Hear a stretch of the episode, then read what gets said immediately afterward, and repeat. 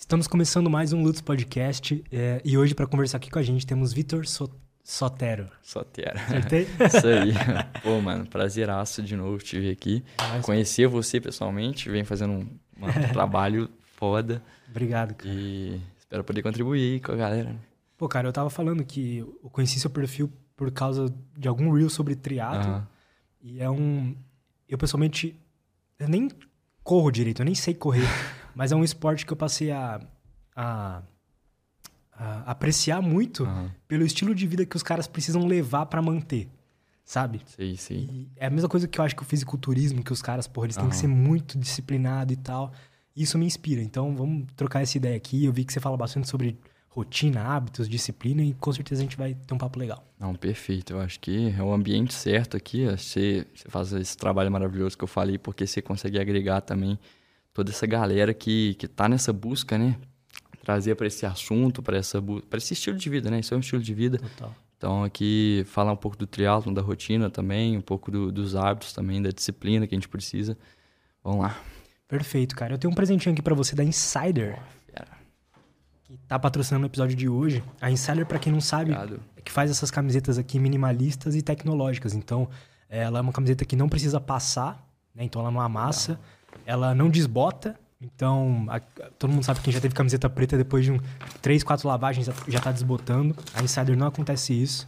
É, ela tem um sistema de para regular a temperatura. Então, para correr, para fazer exercício físico é perfeito. No sol também não não esquenta o corpo, a camiseta preta, por exemplo.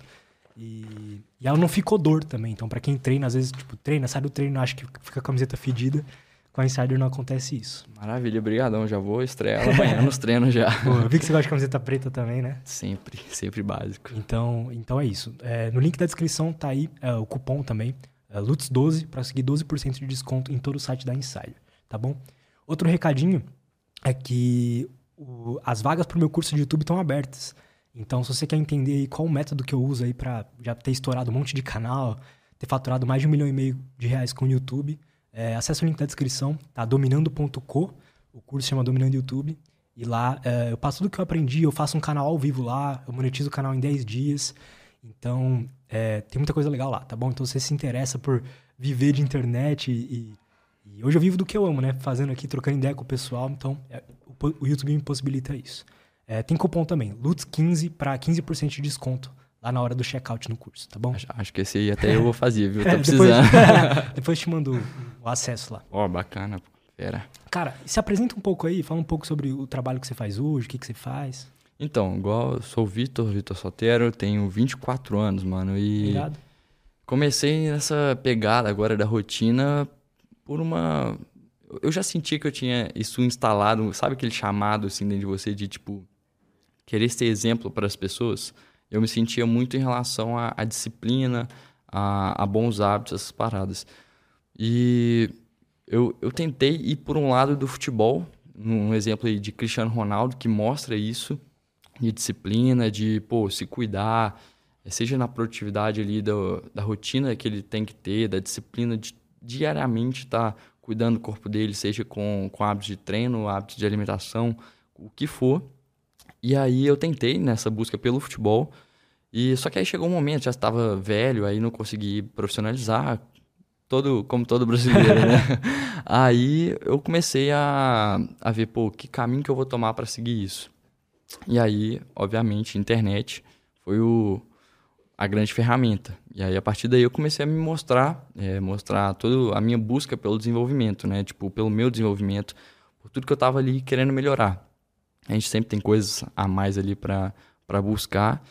E foi a partir daí, que aí surgiu, então, eu comecei logo no início da pandemia, é, em Maneiro. 2020. Janeiro de 2020 eu comecei na internet. E aí eu comecei a me mostrar, fazer, mostrar minha rotina, como que eram meus hábitos. E aí foi aí que surgiu também o Evoluindo Juntos. Acho que você deve ter visto lá no meu Instagram Aham. que eu falo muito disso, que é justamente essa parada de essa conexão que eu tenho com a galera, com a, com a tropa que eu falo lá. E o pessoal é, velho, é fera demais, tipo, essa conexão que a gente tem de tipo eu mostrar o meu dia a dia e vai ter dia que eu não vou estar motivado também para fazer as coisas, para ir em busca. E aí eu vejo que por trás tem um cara que se motivou com o meu vídeo e tá indo, fazendo, tá, tá postando, tá me marcando. E aí essa, esse link, essa conexão surgiu aí, desse evoluindo juntos. Você sempre foi disciplinado, assim, sempre foi algo de você ou você teve que desenvolver? Cara, eu, eu acho que foi algo que, sem sombra de dúvidas, eu tive que desenvolver, mas acho que já já estava muito instalado isso em mim, porque eu sempre fui um cara muito sonhador. E, obviamente, sem, sem disciplina, você não vai conquistar seus sonhos, você não vai realizar eles. Você precisa ter uma constância, você precisa fazer a parada acontecer. Então, até na parte do futebol também, eu, eu ia em busca, fazia tudo. E, cara, eu sabia que eu precisava ir além, sabe? Tipo, do, do da média. E uhum. aí, dentro do futebol, eu fui, fui sempre no meu máximo. Então, busquei isso dentro do futebol. Fui para os Estados Unidos também, busquei isso dentro da faculdade, que eu fazia faculdade lá, é, relacionado com o próprio futebol. Então, eu jogava no time da universidade, ganhava bolsa. Aí, um, um dos grandes desafios para mim, além do futebol lá, era justamente a parte de notas. Então, cara, essa, eu, eu era fraco no inglês, muito fraco. E aí, essa disciplina já eu vi que não era só pro futebol, não era só, era para tudo. Então, tipo, eu tinha que tirar notas boas, cara. Eu fui mesmo com o inglês fraco, eu fui correr atrás e mantive um GPA muito bom, que é tipo a média de notas lá. Então, sim, acho que tá querendo ou não englobar dentro de mim, porque eu sei a importância disso. Eu acho que a partir do momento que você sabe a importância, é, não deixa de ser uma questão de disciplina e passa a ser só uma parte do, do processo. Por que você disse que para alcançar os sonhos é, é, é necessário disciplina? Tipo, da, como é que você engloba essa questão da importância da disciplina? Cara, a, a disciplina eu vejo ela como um intermédio, tipo, um, um passo para você tornar algo automático ali também. Ele é só, é só um passo até o momento que você torna aquilo automático no seu dia a dia. Então, a disciplina está envolvida justamente com, com o processo é, o que muitas pessoas vão falar aí é que você tem que amar o processo. E o que, que seria amar o processo? É, é você ter uma constância naquilo e saber o motivo por trás, independente daquilo que você tem que, que passar de obstáculo. Então, essa é uma das principais formas que eu, que eu vejo a disciplina. Assim. Então, é mais um intermédio. Até o momento que você torna aquilo automático e já entende. Torna intrínseco de você, entende? Tem algum passo antes da disciplina que você diria? organização, Sim. ter clareza de ideias? Sim, clareza, Como é que é isso? Clareza. A partir do momento que você tem o um entendimento do, do porquê aquilo, por que, que você está fazendo aquilo, por que, que você quer aquilo, aí com certeza fica muito mais fácil de você tornar, inclusive um hábito, uma das formas mais fáceis de você colocar o hábito para dentro de você, é, tornar ele literalmente parte de você, é a partir do momento que você sabe o resultado daquilo no seu corpo, no, na sua produtividade, nos seus resultados. Então, esse é o grande, é o grande ponto da questão. Você. Por que você acha que as pessoas, em geral, assim, elas. Eu sempre pergunto isso porque eu acho interessante a questão de. Beleza, o cara sabe que para ele perder peso, por exemplo, ele precisa ir para academia, precisa se alimentar bem, etc. Então ele tem um motivo do porquê aquilo. Mas por que, que ele não consegue, sabe? Por que, que ele não mantém? Olha, apesar da pessoa ter aquilo que aquilo é importante para ela, tipo, ela sabe que a atividade física é importante. Todo mundo sabe que a atividade física é importante. Por que, que ela continua tendo esse problema? É, é porque talvez ainda faltam. Eu, eu acredito que ainda falta um pouco do, do conhecimento. É, como que eu posso dizer? um conhecimento que você sinta na pele. Você precisa experimentar aquilo de uma outra forma. Às vezes as pessoas não se dão a oportunidade de experimentar. Então não é só saber. Você precisa experimentar aquilo de uma forma diferente, entende? Tipo, entender o que está acontecendo ali na fisiologia do corpo na hora que está treinando? Não, não necessariamente na, na questão química ou física do, do negócio, mas às vezes o, isso tem totalmente a ver. Mas você consegue sentir, por exemplo, partir do momento que você fez um, uma atividade física, você consegue perceber no seu próprio corpo o resultado daquilo de se sentir mais disposto. Obviamente é por conta de uma fisiologia e tudo mais, é, mas você sentir aquilo, tornar aquilo ali é, externo ali para você. Pode ser então porque a, pessoa ela tá olhando para o lugar errado. Então, tipo assim, O cara, ele tá olhando, não, quero perder o peso na balança ali. Não tá Exato. olhando nos benefícios, sei lá, Exato. cognitivos que tá dando, exercício físico, etc, né? Mu- muito dos pontos tá, tá aí. A pessoa.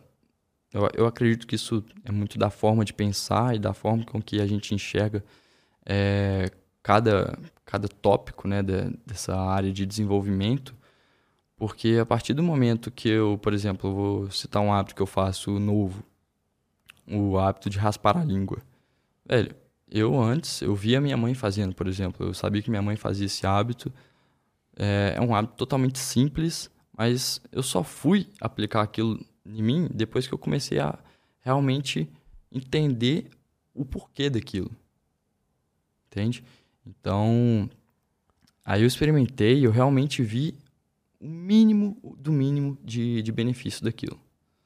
E aí, por exemplo, raspar a língua está totalmente relacionado com, com a forma, com, por exemplo, você acorda, né, seu, seu corpo passou por um processo de deto- detoxificação da- das toxinas, etc. E aí parte das toxinas ficam na sua língua. Aí você acorda de manhã, você já vai, sei lá, beber um copo d'água. Você está jogando tudo para dentro de volta. E aí, a partir do momento que você começa a ver até uma mudança física na sua língua, você começa a ver, pô, tá dando efeito, tá dando resultado. Então, é, acho que sentir a, for a forma que você enxerga justamente vai vai estar esse ponto. Como é que você organiza uma rotina, assim? Seja pra você ou quando você vai dar uma dica pra alguém, etc. Como é que é o processo disso? Perfeito. É, inclusive, eu tenho até o, o, o meu método, né? Que ao longo de todo esse início dentro da minha jornada até na internet, eu fui desenvolvendo a partir do momento que eu estava mostrando todos os meus hábitos. Eu, um, o principal hábito que eu comecei exatamente junto com, com a internet foi o hábito de planejar a minha rotina. Então, eu pego um papel, pego um caderno, pego a minha caneta e tenho literalmente, velho, um momento meditativo ali. Então, eu sento na noite anterior, eu sento na minha mesa, desligo tudo, como se fosse um- uma higiene do sono. Uma parte, um dos hábitos da higiene do sono. Então eu sento ali, pego o meu caderno, pego a minha, minha caneta e eu falo, como que vai ser o meu dia amanhã? Como que vai ser, é, como que eu quero que ele seja amanhã? Acho que dá pra gente ir mais além disso, é um, um momento bem precioso do seu dia, que imagina você com uma bola de cristal, É, imagina você enxergando o seu futuro. Melhor, imagina você montando o seu futuro. Como que você quer se enxergar amanhã? Como que você quer se fazer daqui dois anos? E tudo isso, cara, se você já, para quem já tem um objetivo, é, já sabe aonde quer chegar, o, o ponto quando você consegue planejar o seu dia, já sabendo onde você quer chegar, fica muito mais fácil, porque você consegue destrinchar o passo a passo ali de como chegar. Então, pô, você sabe que para você ser, por exemplo, um triatleta, aliás, um, um fisiculturista, bodybuilder, é, o cara precisa, tá começando do zero hoje. Cara, vamos, vamos supor que ele tá gordo hoje. E ele quer ser um fisiculturista. Cara, o passo que ele sabe inicial é ele começar a fazer uma caminhada. Ele melhorar, cortar, não é, não é nem melhorar a alimentação, sair comendo proteína, whey protein, lá o que. Cara, ele vai começar o quê? Cortando o- os alimentos ruins que ele ingere. Então, vai começar cortando os processados, os refrigerantes, o açúcar e etc. Esses pequenos passos. E aí, quando você já tem essa visão de onde você quer chegar, fica fácil por conta disso. Você vai planejar o seu dia, imagina a bola de cristal, você vai estar vendo onde você quer atingir. E você vai estar se planejando para isso. Então, no, no, no meu momento que eu tô sentado aqui, velho, amanhã, beleza, eu sou o Vitor, eu quero alcançar, vamos supor, 100 mil seguidores. O que eu preciso fazer? Eu preciso começar na internet. Então, é gravando um Stories, é gravando um Reels. Então, beleza, amanhã, o Vitor, que quer chegar nos 100 mil seguidores, ele vai traçar, vai gravar um vídeo pro YouTube, vai gravar um, um, um Reels aqui. Então, eu sei qual que é o passo. Não é amanhã que eu vou chegar lá, é, é justamente mantendo esse processo. E esse próprio planejamento da rotina, ele vai muito do que você falou, porque, cara, eu tô, eu tô traqueando os meus hábitos. Então, você consegue ver os seus resultados. Então, a partir do momento que eu sentei, anotei o que eu quero fazer amanhã, quem eu quero ser, se eu cumprir ou não no, no, no final do dia seguinte, eu consigo enxergar aqui. Pô, isso aqui eu falhei. Será que por que, que eu falhei nisso aqui? Então você começa a analisar mais sua rotina. E isso é essencial para você começar a ver o seu progresso, para criar esse hábito, para criar essa constância e fazer realmente isso acontecer. Porque, cara, eu planejo a minha rotina já faz, sei lá, quase quatro anos. Todo dia. E aí, tem dia que eu falho. Não é porque eu fiz o curso, o método tal. Cara, eu tenho um método que ele, obviamente, é um atalho para quem está começando agora, principalmente, porque ele é uma base de tipo tudo que eu já vivi. Imagina você, é... por exemplo, você quer chegar em algum lugar, por exemplo, a gente passa por obstáculos diariamente na nossa rotina, principalmente hoje em dia com distração de celular, de Sim. TikTok, essas coisas assim. Imagina, tipo, o que aconteceu? Eu passei por isso. Eu sou uma pessoa normal, passei por isso. Aí eu comecei a, a ver e dar um passo antes. O que, que eu posso fazer para isso não acontecer no meu dia? E aí meu curso, ele justamente entrou nessa parte, entendeu? Então, tipo, nesses atalhos para você lidar com os obstáculos do dia a dia. E aí já fica muito mais fácil de você atingir o quê?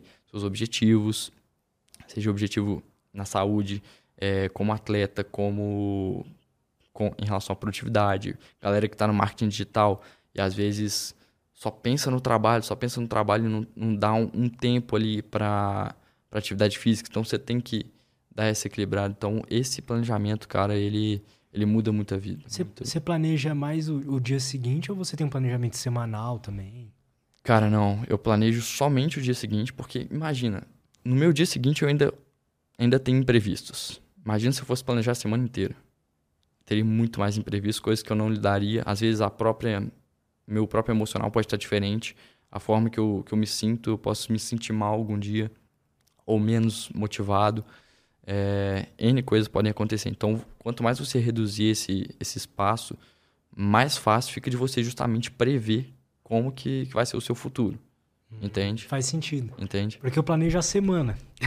Só que aí chega no meio da semana, eu, geralmente eu mudo tudo, sabe? Exato. É. E aí, o, mas ao mesmo tempo também, por exemplo, tem o podcast aqui. Ele já estava na minha agenda. Então, Sim. aí é, é onde eu diferencio também, é, que o pessoal pergunta, ah, por que, que você faz no caderno e não no, no digital? Vamos lá, primeira coisa, cara. No, no, digital eu faço, eu anoto os compromissos, tipo eventos, com horários, com outras pessoas, reuniões, essas coisas. Aí eu deixo lá marcado, para não já, já, tirar do meu do meu cérebro aqui, já liberar espaço dele ele, ele não foi feito para ficar guardando memória, essas uhum. coisas, né? Então, é, ele guarda muito bem, mas, cara, ele foi feito para ser criativo, velho. Foi feito para conectar as coisas ali que a gente passa. E se você for ficar enchendo, se eu encher minha cabeça aqui com com eventos, com os compromissos, eu vou perder espaço para outras coisas, principalmente para produtividade. Então, voltando lá, por que, que eu uso caderninho? No caderninho eu uso ele para o planejamento diário. Então, como que eu quero me ver amanhã? Como que vai ser o meu amanhã? Então, esse é o planejamento que eu vou fazer no meu dia. Por isso que eu só eu sempre vou fazer ele na noite anterior, para eu já acordar sabendo o que, que eu tenho que fazer, cara. Como é que é, se você fosse escrever aí agora, como é que é que você escreve? Você põe horários? Como é que é? Perfeito. É, não, não, não coloco horários, porque são, eu já, já tentei colocar horários e, cara, é uma coisa que pode te frustrar. É uma coisa que, pô, você às vezes você acorda uma hora depois e você já vai estar tá dando a chance daquilo ali atrapalhar o seu dia inteiro. Cara, uma coisa normal, pô. Às vezes você acorda 30 minutos, uma hora mais tarde. Não leva isso como problema, entende? Então você, nesse momento, velho, sentei lá, não vou colocar horários, vou, vou, vou planejar meu dia com, com ordem. Então, beleza, eu vou acordar. O que, que eu vou fazer? Qual que é o passo a passo? O que, que eu quero fazer no próximo dia? O que, que eu tenho que fazer, quais são as tarefas, quais são os meus trabalhos, quais são os meus treinos. E aí você vai setar essas coisas. E ao mesmo tempo você também, para quem está começando, estiver vendo aqui, cara, se você começar também a colocar muitas coisas, você já vai estar tá dando mais uma oportunidade de você se frustrar e não tornar esse hábito tão grandioso parte do seu dia. A mesma coisa com os horários. Então, cara, você está dando a chance de você errar, entende? Então, corta essa chance e faz o, vamos dizer assim, o básico. O que você sabe que vai dar certo, né? Exato, exato. Quanto mais. Eu tenho dificuldade nisso. Eu sempre é, superestimo o que eu consigo fazer. Aham. Subestimo, sei lá. É algo que até eu, é algo que eu, que eu até falo no, no VJ Plan, que é sobre a lei da convexidade. Sabe? Isso, não. Cara, a lei da convexidade é você estar alinhado com os riscos é, do que, que você vai fazer. Então, tudo que você vai fazer tem um risco, sabe? Então, beleza, você quis começar o podcast aqui. Quais eram os riscos? Os riscos, na minha visão aqui, eram muito mais grandiosos do que é, é de você crescer do que você cair, sabe? Então, diferentemente do cara que vai no cassino. Pô, a chance dele perder é muito maior do que dele ganhar. Então, a lei da convexidade está aí. É você jogar é, o jogo sabendo o quê? Que, o- que o seu risco de ganho é muito maior que o risco de perda. O seu risco de perda ele é limitado, ele tem que ser limitado. Então, se eu perder, eu perco isso. O mais que poderia acontecer que isso não der certo era você ter gastado seu tempo ali fazendo, por exemplo. Entende? Então, jogar dentro dessa lei da convexidade vai completamente te transformar é, de acordo com as suas escolhas, de acordo com o seu esforço Como também. assim? Aprofunda um pouco mais ne- nessa lei aí. Cara, é, vamos lá. Imagina, imagina assim, essa lei da convexidade, você tem um limite de perda. O que, que seria um limite de perda? Você, cara, se o pior, o pior do pior acontecer, você não passa do, do chão, tipo isso. Não vai ser tão ruim Não assim. vai ser tão ruim. Exato. Só que ao mesmo tempo que se tudo der certo, pode ser exponencial. Entende? Então, por exemplo, eu. Vou, vou dar um exemplo básico aqui do básico pra galera entender. Rios. Você posta um rios. O máximo de, coi de, de coisa que você pode perder é o quê? É o seu tempo fazendo aquele rios. Porque ele pode, cara, estourar. Em algum momento você pode acertar e ele estourar e, e mudar a sua vida. Mudar ali para você que quer ser criador de conteúdo, trazer uma audiência. Entende? Deu Aham. perceber agora quando você joga com a lei do da convexidade. Então, eu, por exemplo, dentro do planejamento, colocar os horários, igual você falou. Pô, cara, qual que é a chance de eu. O, o- cara que tá cumprindo sem os horários e o cara que tá cumprindo com os horários, imagina aqui. É, o cara lá, esse aqui, não, o A não comprou, não, não colocou horários. Não colocou. No final do dia ele completou tudo. O outro, ele colocou horários. No final do dia ele completou tudo. O que, que ele ganhou a mais? Nada. Não ganhou nada mais. Como assim? Ele completou, ele, ele botou lá as tarefas que ele vai fazer no dia seguinte. Ele completou tudo, da mesma forma que o outro. Aham. Ele ganhou alguma coisa a mais por ele ter colocado o horário. Não. Agora, o... no dia seguinte, eles planejaram de novo. O... Os dois erraram o horário que ia acordar. Esse aqui falou assim: ah, beleza, deixa eu seguir as coisas que eu tenho que fazer. Esse aqui, nossa, já errei aqui, já, já errou os outros horários. Entende? Então, Puta, eu sou esse cara. e Sim, aí, cara. isso aí já emocionalmente também já, já te pesa. Pô, já vacilei aqui no início. Não, hoje mesmo, cara. Hoje eu acordei. é, agora, eu- meu horário padrão de acordar é 7 da manhã.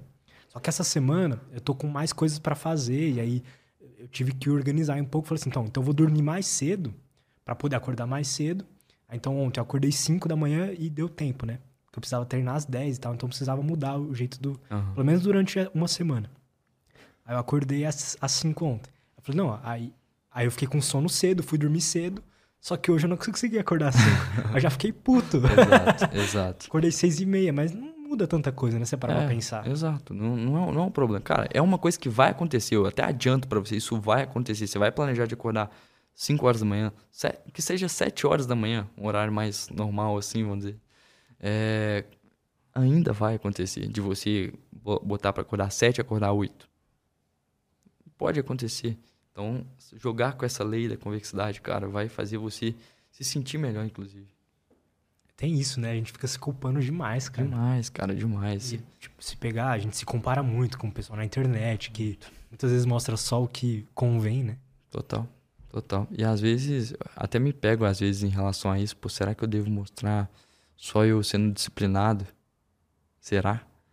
Aí não, eu faço questão às vezes de mostrar confesso que não é toda vez, cara, porque às vezes a gente se sente tão desmotivado que não dá vontade nem de, nem de postar. Sim. Tá ligado? Tipo, você, você pegou o celular ali, você, só, você, às vezes você procrastinou a manhã inteira ali. Cara, às vezes você, ficou tão desanimado que você não, não vai nem mostrar isso porque é uma questão pessoal de, tipo, não, não, não quero, sabe? Tipo, mas às vezes eu, eu falo assim, não, pelo menos eu tenho que mostrar. Errei aqui, pô, vamos mostrar. Sabe? Então, tipo, eu tenho um pouco dessa consciência também que isso tem que, tem que fazer parte, inclusive, do, do meu script. Não, não, não é algo montado que eu faço, mas é.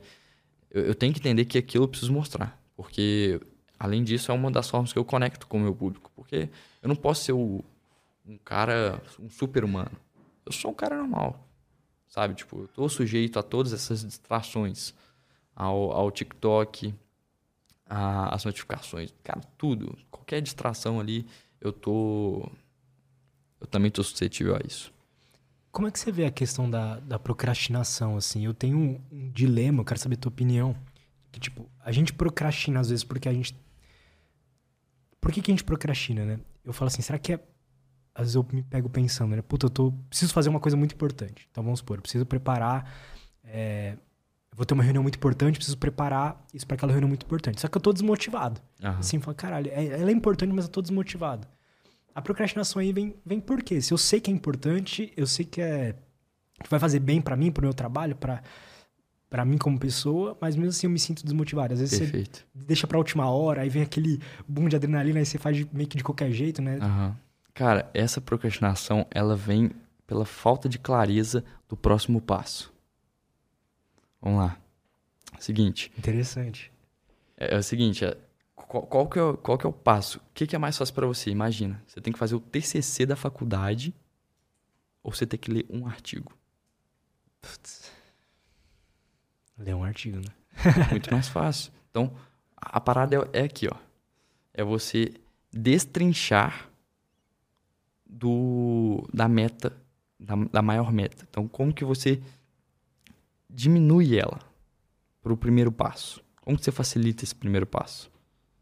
E aí você, cara, você facilita assim muito, muito aí, sei lá, mil vezes. Mas eu, eu como é que eu faço? tipo, eu anoto isso? Tipo assim, por exemplo. É um momento de reflexão, cara. Eu tenho que um montar um slide. Então eu falo assim, nossa, tem que preguiça montar um slide e tal. Não, eu vou botar um Vamos slide lá, só. Ou começo fazendo um, aí eu vejo que, ah, dá pra fazer mais um. Vamos lá, você tem que fazer um, sei lá, um trabalho aí, fazer uma entrega de um, de um trabalho.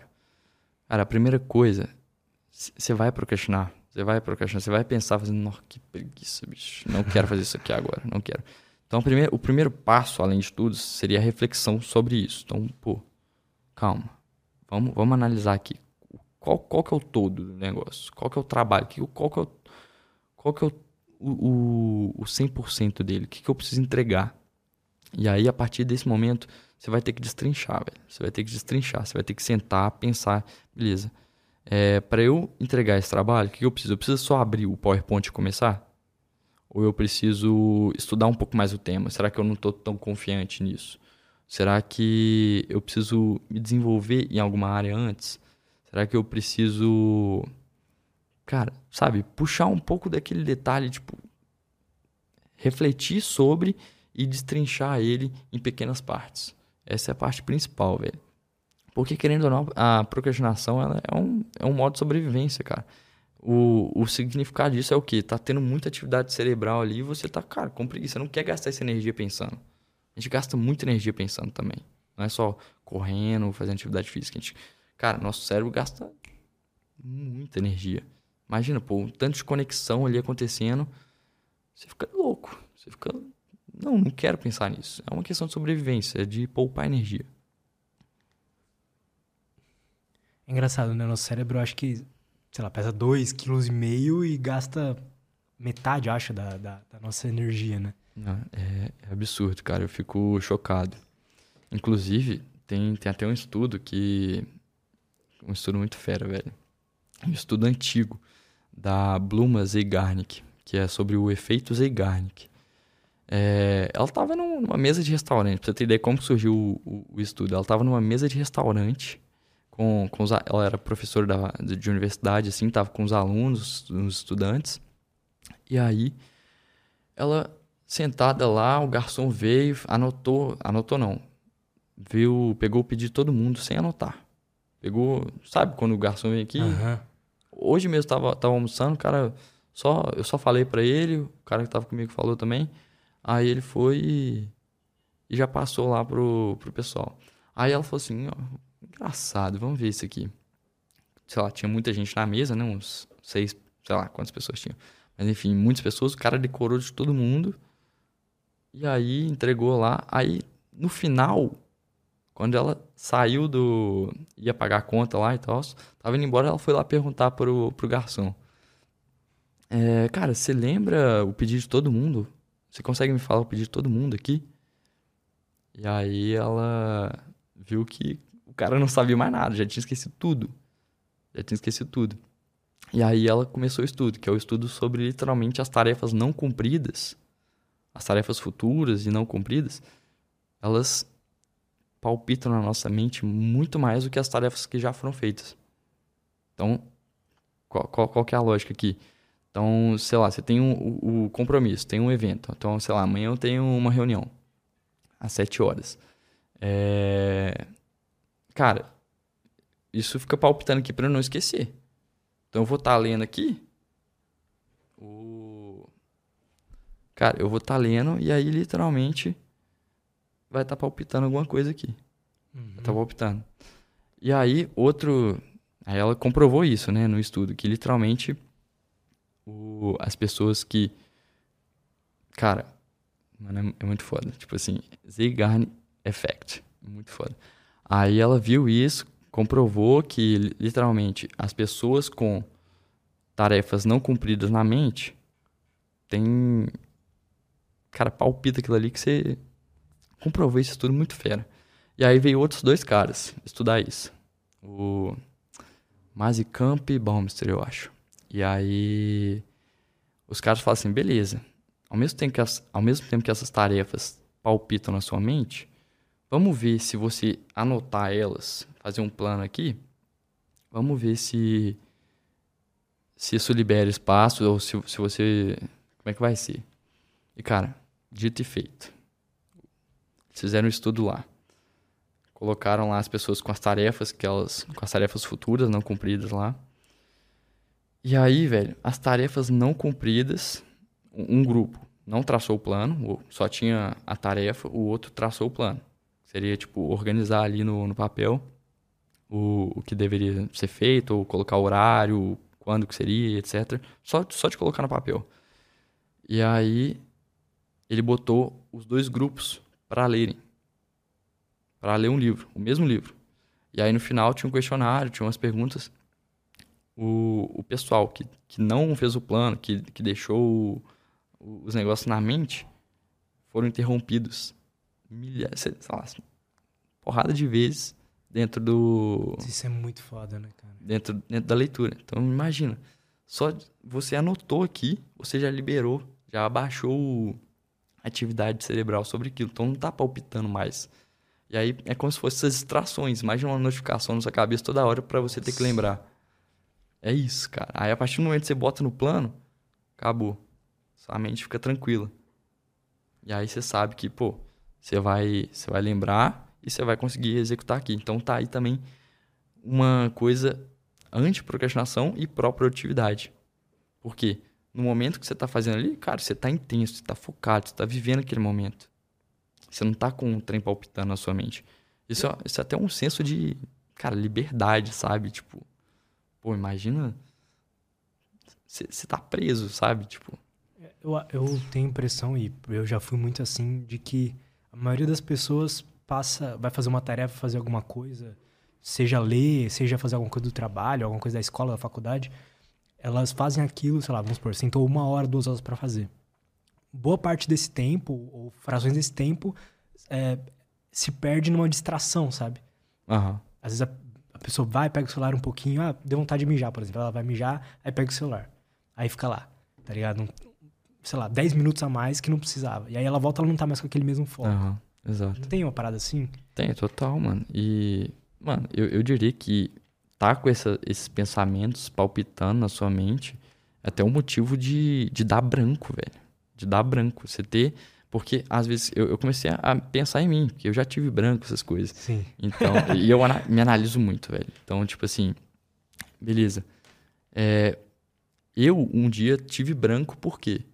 Porque o, o assunto que eu queria falar tava palpitando aqui. Cara, não chegou a hora de eu falar. Não chegou a hora de eu falar. E o assunto tava palpitando aqui. Eu tava pensando lá na frente, cara. Então pensa, o outro ponto, não só produtividade, não só antiprocrastinação, não só liberar espaço cérebro, ansiedade, cara. Você tá, cara, você não, mais tranquilo, você não, você não tá pensando no futuro. Porque isso é pensar no futuro. Seu, seu cérebro, obviamente, não quer que você esqueça o negócio.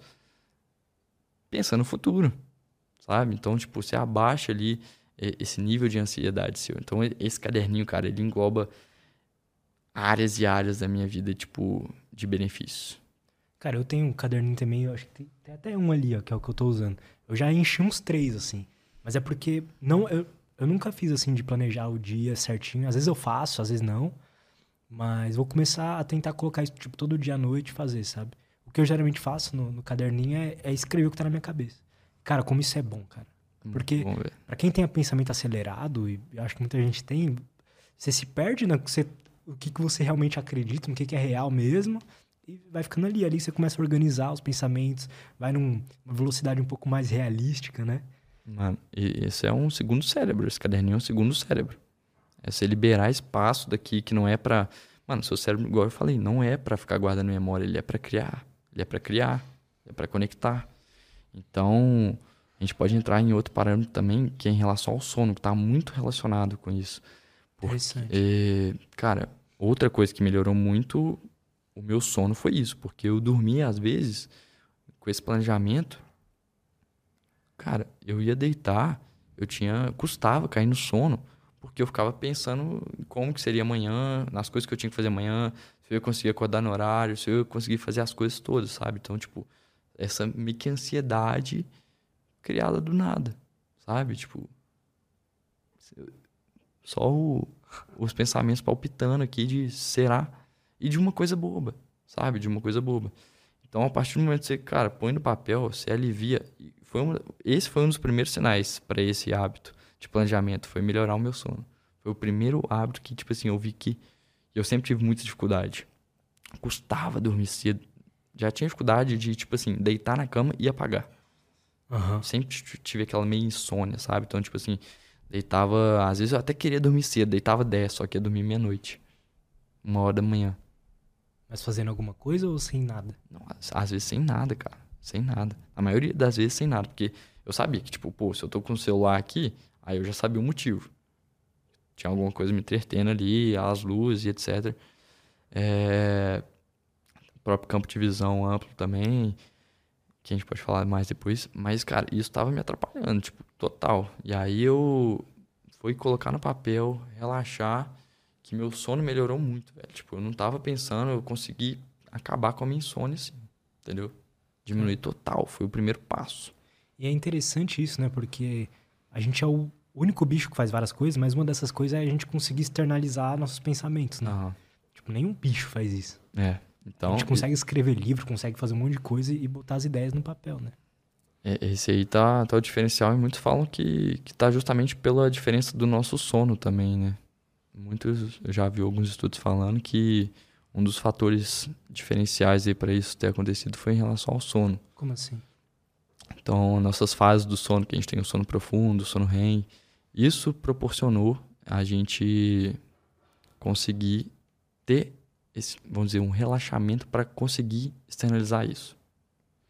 Seguinte, é, cara, vamos lá. O sono, você sabe que ele já tem, que ele tem várias fases. E a partir do momento que é, a gente tinha dificuldade, vamos dizer assim, lá no tempo passado, assim, cara, às vezes a gente tinha que dormir em árvore.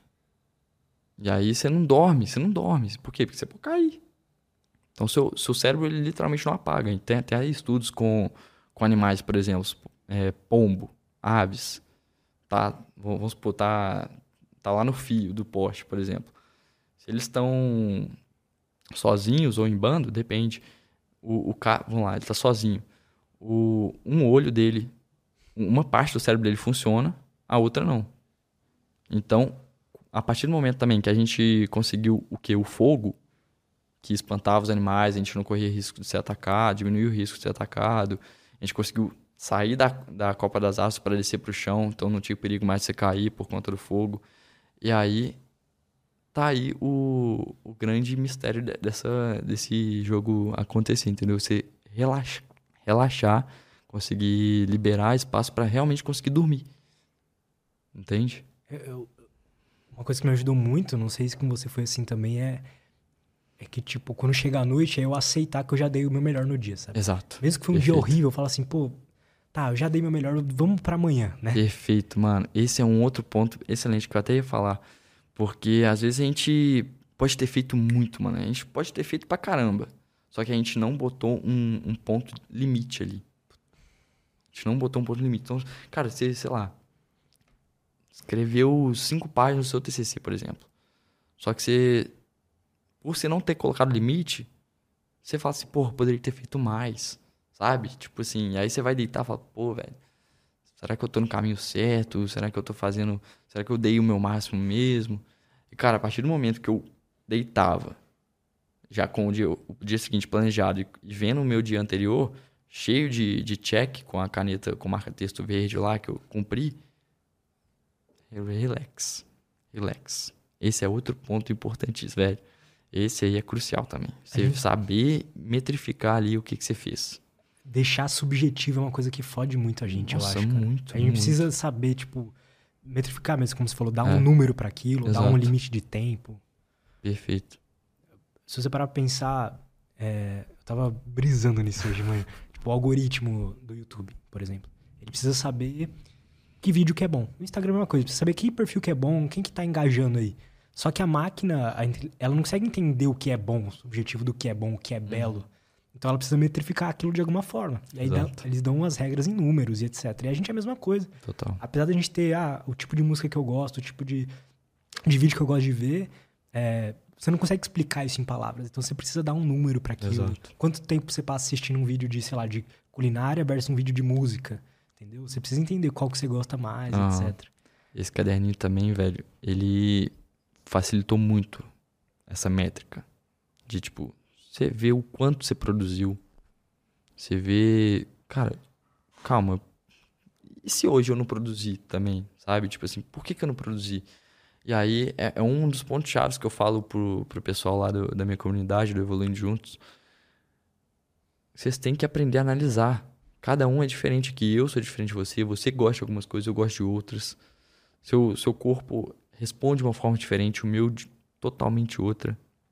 Você gosta do esporte tal, eu gosto do outro. Então, a gente vai ter momentos completamente diferentes, apesar da gente ser, sei lá, da mesma espécie, vamos dizer assim. E e aí, velho, esse ponto quando você aprende a se analisar, você, você aprende esse planejamento, você aprende a como fazer esse planejamento, porque você está se conhecendo muito mais. Então, a part... beleza, eu passei lá inúmeras dicas é, e atalhos lá no meu curso para você fazer o planejamento. Velho, você vai usar aquilo? Vai porque a gente às vezes passa pelas mesmas coisas. Mas nem sempre aquilo ali vai fazer você todo santo dia completar tudo. Você às vezes vai se sentir diferente de alguma forma. Só que aí a partir do momento que você consegue analisar, e aí a importância de ter esse caderninho para você ver o que, que aconteceu, é metrificar isso, aí você consegue tirar conclusões. Entende? Então você tá vendo por quê. Então, tipo, ah, beleza. Na hora do almoço aqui, os hábitos que ficaram próximos aqui do almoço, eu não consegui fazer. Aí você começa a ver, pô, calma, deixa eu ver o que, que eu tô comendo aqui. Aí você vê que você tá comendo um boi. Aí tá ficando morto, tá ficando cansado. Consequentemente, sua procrastinação ali vai ficar ó, muito mais fácil, porque isso você quer deitar, você quer descansar. Então, entendendo isso, o que, é que você faz? Você enxergou o seu momento. Pô, esse momento aqui, beleza, por mais que eu continue tendo essa alimentação, eu não vou colocar aqui, é, sei lá, talvez a tarefa mais importante do meu dia. Ou um, um hábito que eu queira é, tornar, torná-lo mais frequente. Entende? Como é que você vê os hábitos essenciais, assim, que todo mundo deveria ter? Se é que Perfeito. existe isso. Cara, hábitos essenciais, na minha visão, são a gente falar de sono. Sono, como a gente acabou de comentar, é uma das partes mais importantes pra gente. E eu vejo que é o diferencial de muitas pessoas que têm longevidade. É, é com sono, dorme bem. Eu vejo minha bisavó, cara. Minha bisavó, quase 100 anos. A minha também tá com 102, mano. E Ela aí dorme eu... pra caralho. É isso, velho. E dorme no horário certo. Aham. Dorme no horário certo. Eu fiquei, que isso? Tô de cara. Come É, saudável, natural. Isso. E aí, é, atividade física, os, os básicos, né? Atividade física, alimentação e o sono. É o básico. E eu diria o planejamento porque ele foi o que, o que mais me ajudou a colocar isso em ordem, a equilibrar Perfeito. todos. Entende? Essa questão organizacional faz parte também, né? 100%. Você conseguir velho, manter tudo. 100%. Como é que você manter uma, uma alimentação regrada sem se organizar? É isso. Não, fica muito difícil, fica muito difícil. O próprio treino também, quando você se organiza no que, que você vai fazer, não é, não é só ir na academia. É você já saber o que, que você vai fazer lá. É, às vezes até por isso que é muito me- melhor você ter um profissional por perto, um personal, porque você sabe que você vai lá, você tá na mão dele e ele vai organizar para você ali. E ele vai organizar da melhor forma, com os estudos embasados e etc. Então, já dando um upgrade aí pros, pros personagens. Eu também, eu, eu tô fazendo agora personal também, só que de mais focado pro jiu-jitsu. E é, é bem melhor. Eu fiquei até mais tipo, disciplinado, comecei a treinar mais direito, porque agora não tem como você treinar leve, né? Exato. Tem um cara exato. falando, vai, faz direito tal, não sei Exato. quê. E, e, cara, a própria. E pros personagens também, cara. Beleza, a pessoa já confiou em você. Cara, o- um planejamento de, de treinamento para essa pessoa que você tá cuidando é essencial. Você sabe que você tá na mão do, do profissional ali. Cara, ele tá observando a sua evolução, ele tá mon- montando a sua evolução. Então, o planejamento para esse cara também é muito importante. Não é só, ah, vou passar aqui a ficha e tal. Não. Beleza. Alinha com essa pessoa, com seu cliente aí. é, quais são os passos que você vai dar? Cara, qual o passo que ele quer dar, para falar a verdade, né? Então, tipo, seu cliente, ele quer, quer ser um triatleta ou ele quer ser um, um fisiculturista? Você, beleza, o cara vai... Os dois vão treinar na academia. Só que são treinos completamente diferentes. Entende? Então, é, isso tem que ser analisado. Ah, beleza, qual, quando é a próxima prova? Quando é a próxima competição? Como é a sua rotina? Cara, como é o seu sono? Pô, eu, por exemplo, eu treino 6 horas da manhã. Se eu não tiver um sono bom, o meu personal ele olha e fala: pô, eu tenho que passar um treino diferente agora, mais leve, sabe? Então, Sim. tem, isso tem que ser analisado também. Esses pontos. Então, é uma dica para os profissionais de educação física aí, para, cara, criarem um planejamento não só para vocês, para a rotina de vocês, ainda mais que é muito pesado quando você tem muitos clientes, mas principalmente para o seu cliente, cara. Ele vai se sentir até parte do processo e vai ser muito mais fiel com você. Verdade, cara. Você, como é que você organiza pra a sua questão do sono? Como é que você faz a sua higiene do sono? Qual que é a importância disso? É, eu, por exemplo, como eu te falei, o meu padrão é acordar às sete da manhã. Só que eu tava... Eu acho que é o, pa- o pa- padrão do meu corpo, assim. Dormir meio que umas onze, meia-noite e acordar às sete da manhã. Mas eu encontrei muita vantagem em acordar mais cedo. Assim, toda vez que eu fico um tempinho acordando 5, 5 e meia, eu vejo muita vantagem, sabe? Meu dia rende mais, porque minha manhã rende mais em geral. Então, eu tenho mais horas na minha manhã, então... rende- É isso. A gente, a mais. gente foi feito para acordar cedo, né? Então, assim que o sol tá nascendo, era pra gente estar acordando também. E da mesma forma, era pra gente estar dormindo na hora que o sol tá se pondo. Então, tá mais que óbvio você sentir esse benefício. Correto? Faz parte do seu ciclo. E qual foi a sua pergunta mesmo? Como é que você organiza a sua higiene do sono, a importância do sono pra você Show. etc? Igual você falou, você dorme mais ou menos 11, acorda umas 7, né? Então, Isso. é- essa é uma das principais dicas para você começar, cara. Tipo assim, é, define o horário que você vai acordar contando as 8 horas de sono. Esse é o básico. Então, se você vai dormir, sei lá, meia-noite, beleza, acorda 8 horas da manhã. Agora, você. O que não dá é você dormir menos que isso. Beleza, você não pessoal consegue. que fala de 7 horas, o mínimo 7 Ah, horas. cara, 7 horas é o mínimo, mas se a gente fala 7 horas aqui pro pessoal, eles vão deitar na cama 11 horas, achando que vão acordar 6, só que eles não vão estar dormindo 11 horas, eles vão estar deitando 11 horas para dormir 11 e meia, e aí, consequentemente, já é muito menor. Então, eu falo 8 porque, cara, você tem que dormir 8 horas, velho. É 8 horas. Eu consigo dormir 8 horas todo dia? Não, não consigo. É, é uma luta eterna. Vai ter dia que vai ser diferente, vai ter dia que vai ter uma visita na sua casa, seus avós vão te ver. Você vai atrasar. Infelizmente, Hoje eu dormi 9 horas. mano. Véi, é- essa é a meta. Eu- hoje em dia, agora com, com o carnaval que passou aqui, eu nem, eu nem saí muito, mas só de, de ter pessoas na minha casa, já mudou o meu ritmo ali. Cara, já voltei a dormir 11 horas, 11 e meia. Tava dormindo ali, deitando 9 para dormir 9 e meia. Quando eu durmo, deito 9, às vezes demora um pouco, ainda não tô acostumado. Então, mais 10 horas é o horário que eu tô dormindo, normalmente. Então, é a meta de sempre, né? Que é o horário que eu já tô me acostumando, porque é uma luta eterna, cara. Pra é acordar que eterna. horas? Pra acordar sempre 8 horas depois. Sempre 8 horas depois. Então, durmo 10, acordo 6, 5 e meia no máximo ali. Então, é, vai de acordo com o meu treino. Então, eu, às vezes eu tento deitar 9, 9 e meia ali pra já estar tá 10 apagado. 5 e meia, 6 horas tá acordando. Sempre assim. É, qual, qual foi o outro Cê- ponto? Como é que é a sua higiene do sono em geral, assim? Que que você, que- como que você faz? Vamos lá. Minha higiene do sono. Que horas você para de fazer as coisas, assim? Tipo, Perfeito. É, Depende muito da minha rotina, né? Então, cada dia. E Uma coisa que a galera. Só entra nesse ponto aqui, que a galera acha que rotina é sempre todo dia a mesma coisa. Eu não vivo todo dia a mesma coisa. Cada dia meu é um diferente do outro.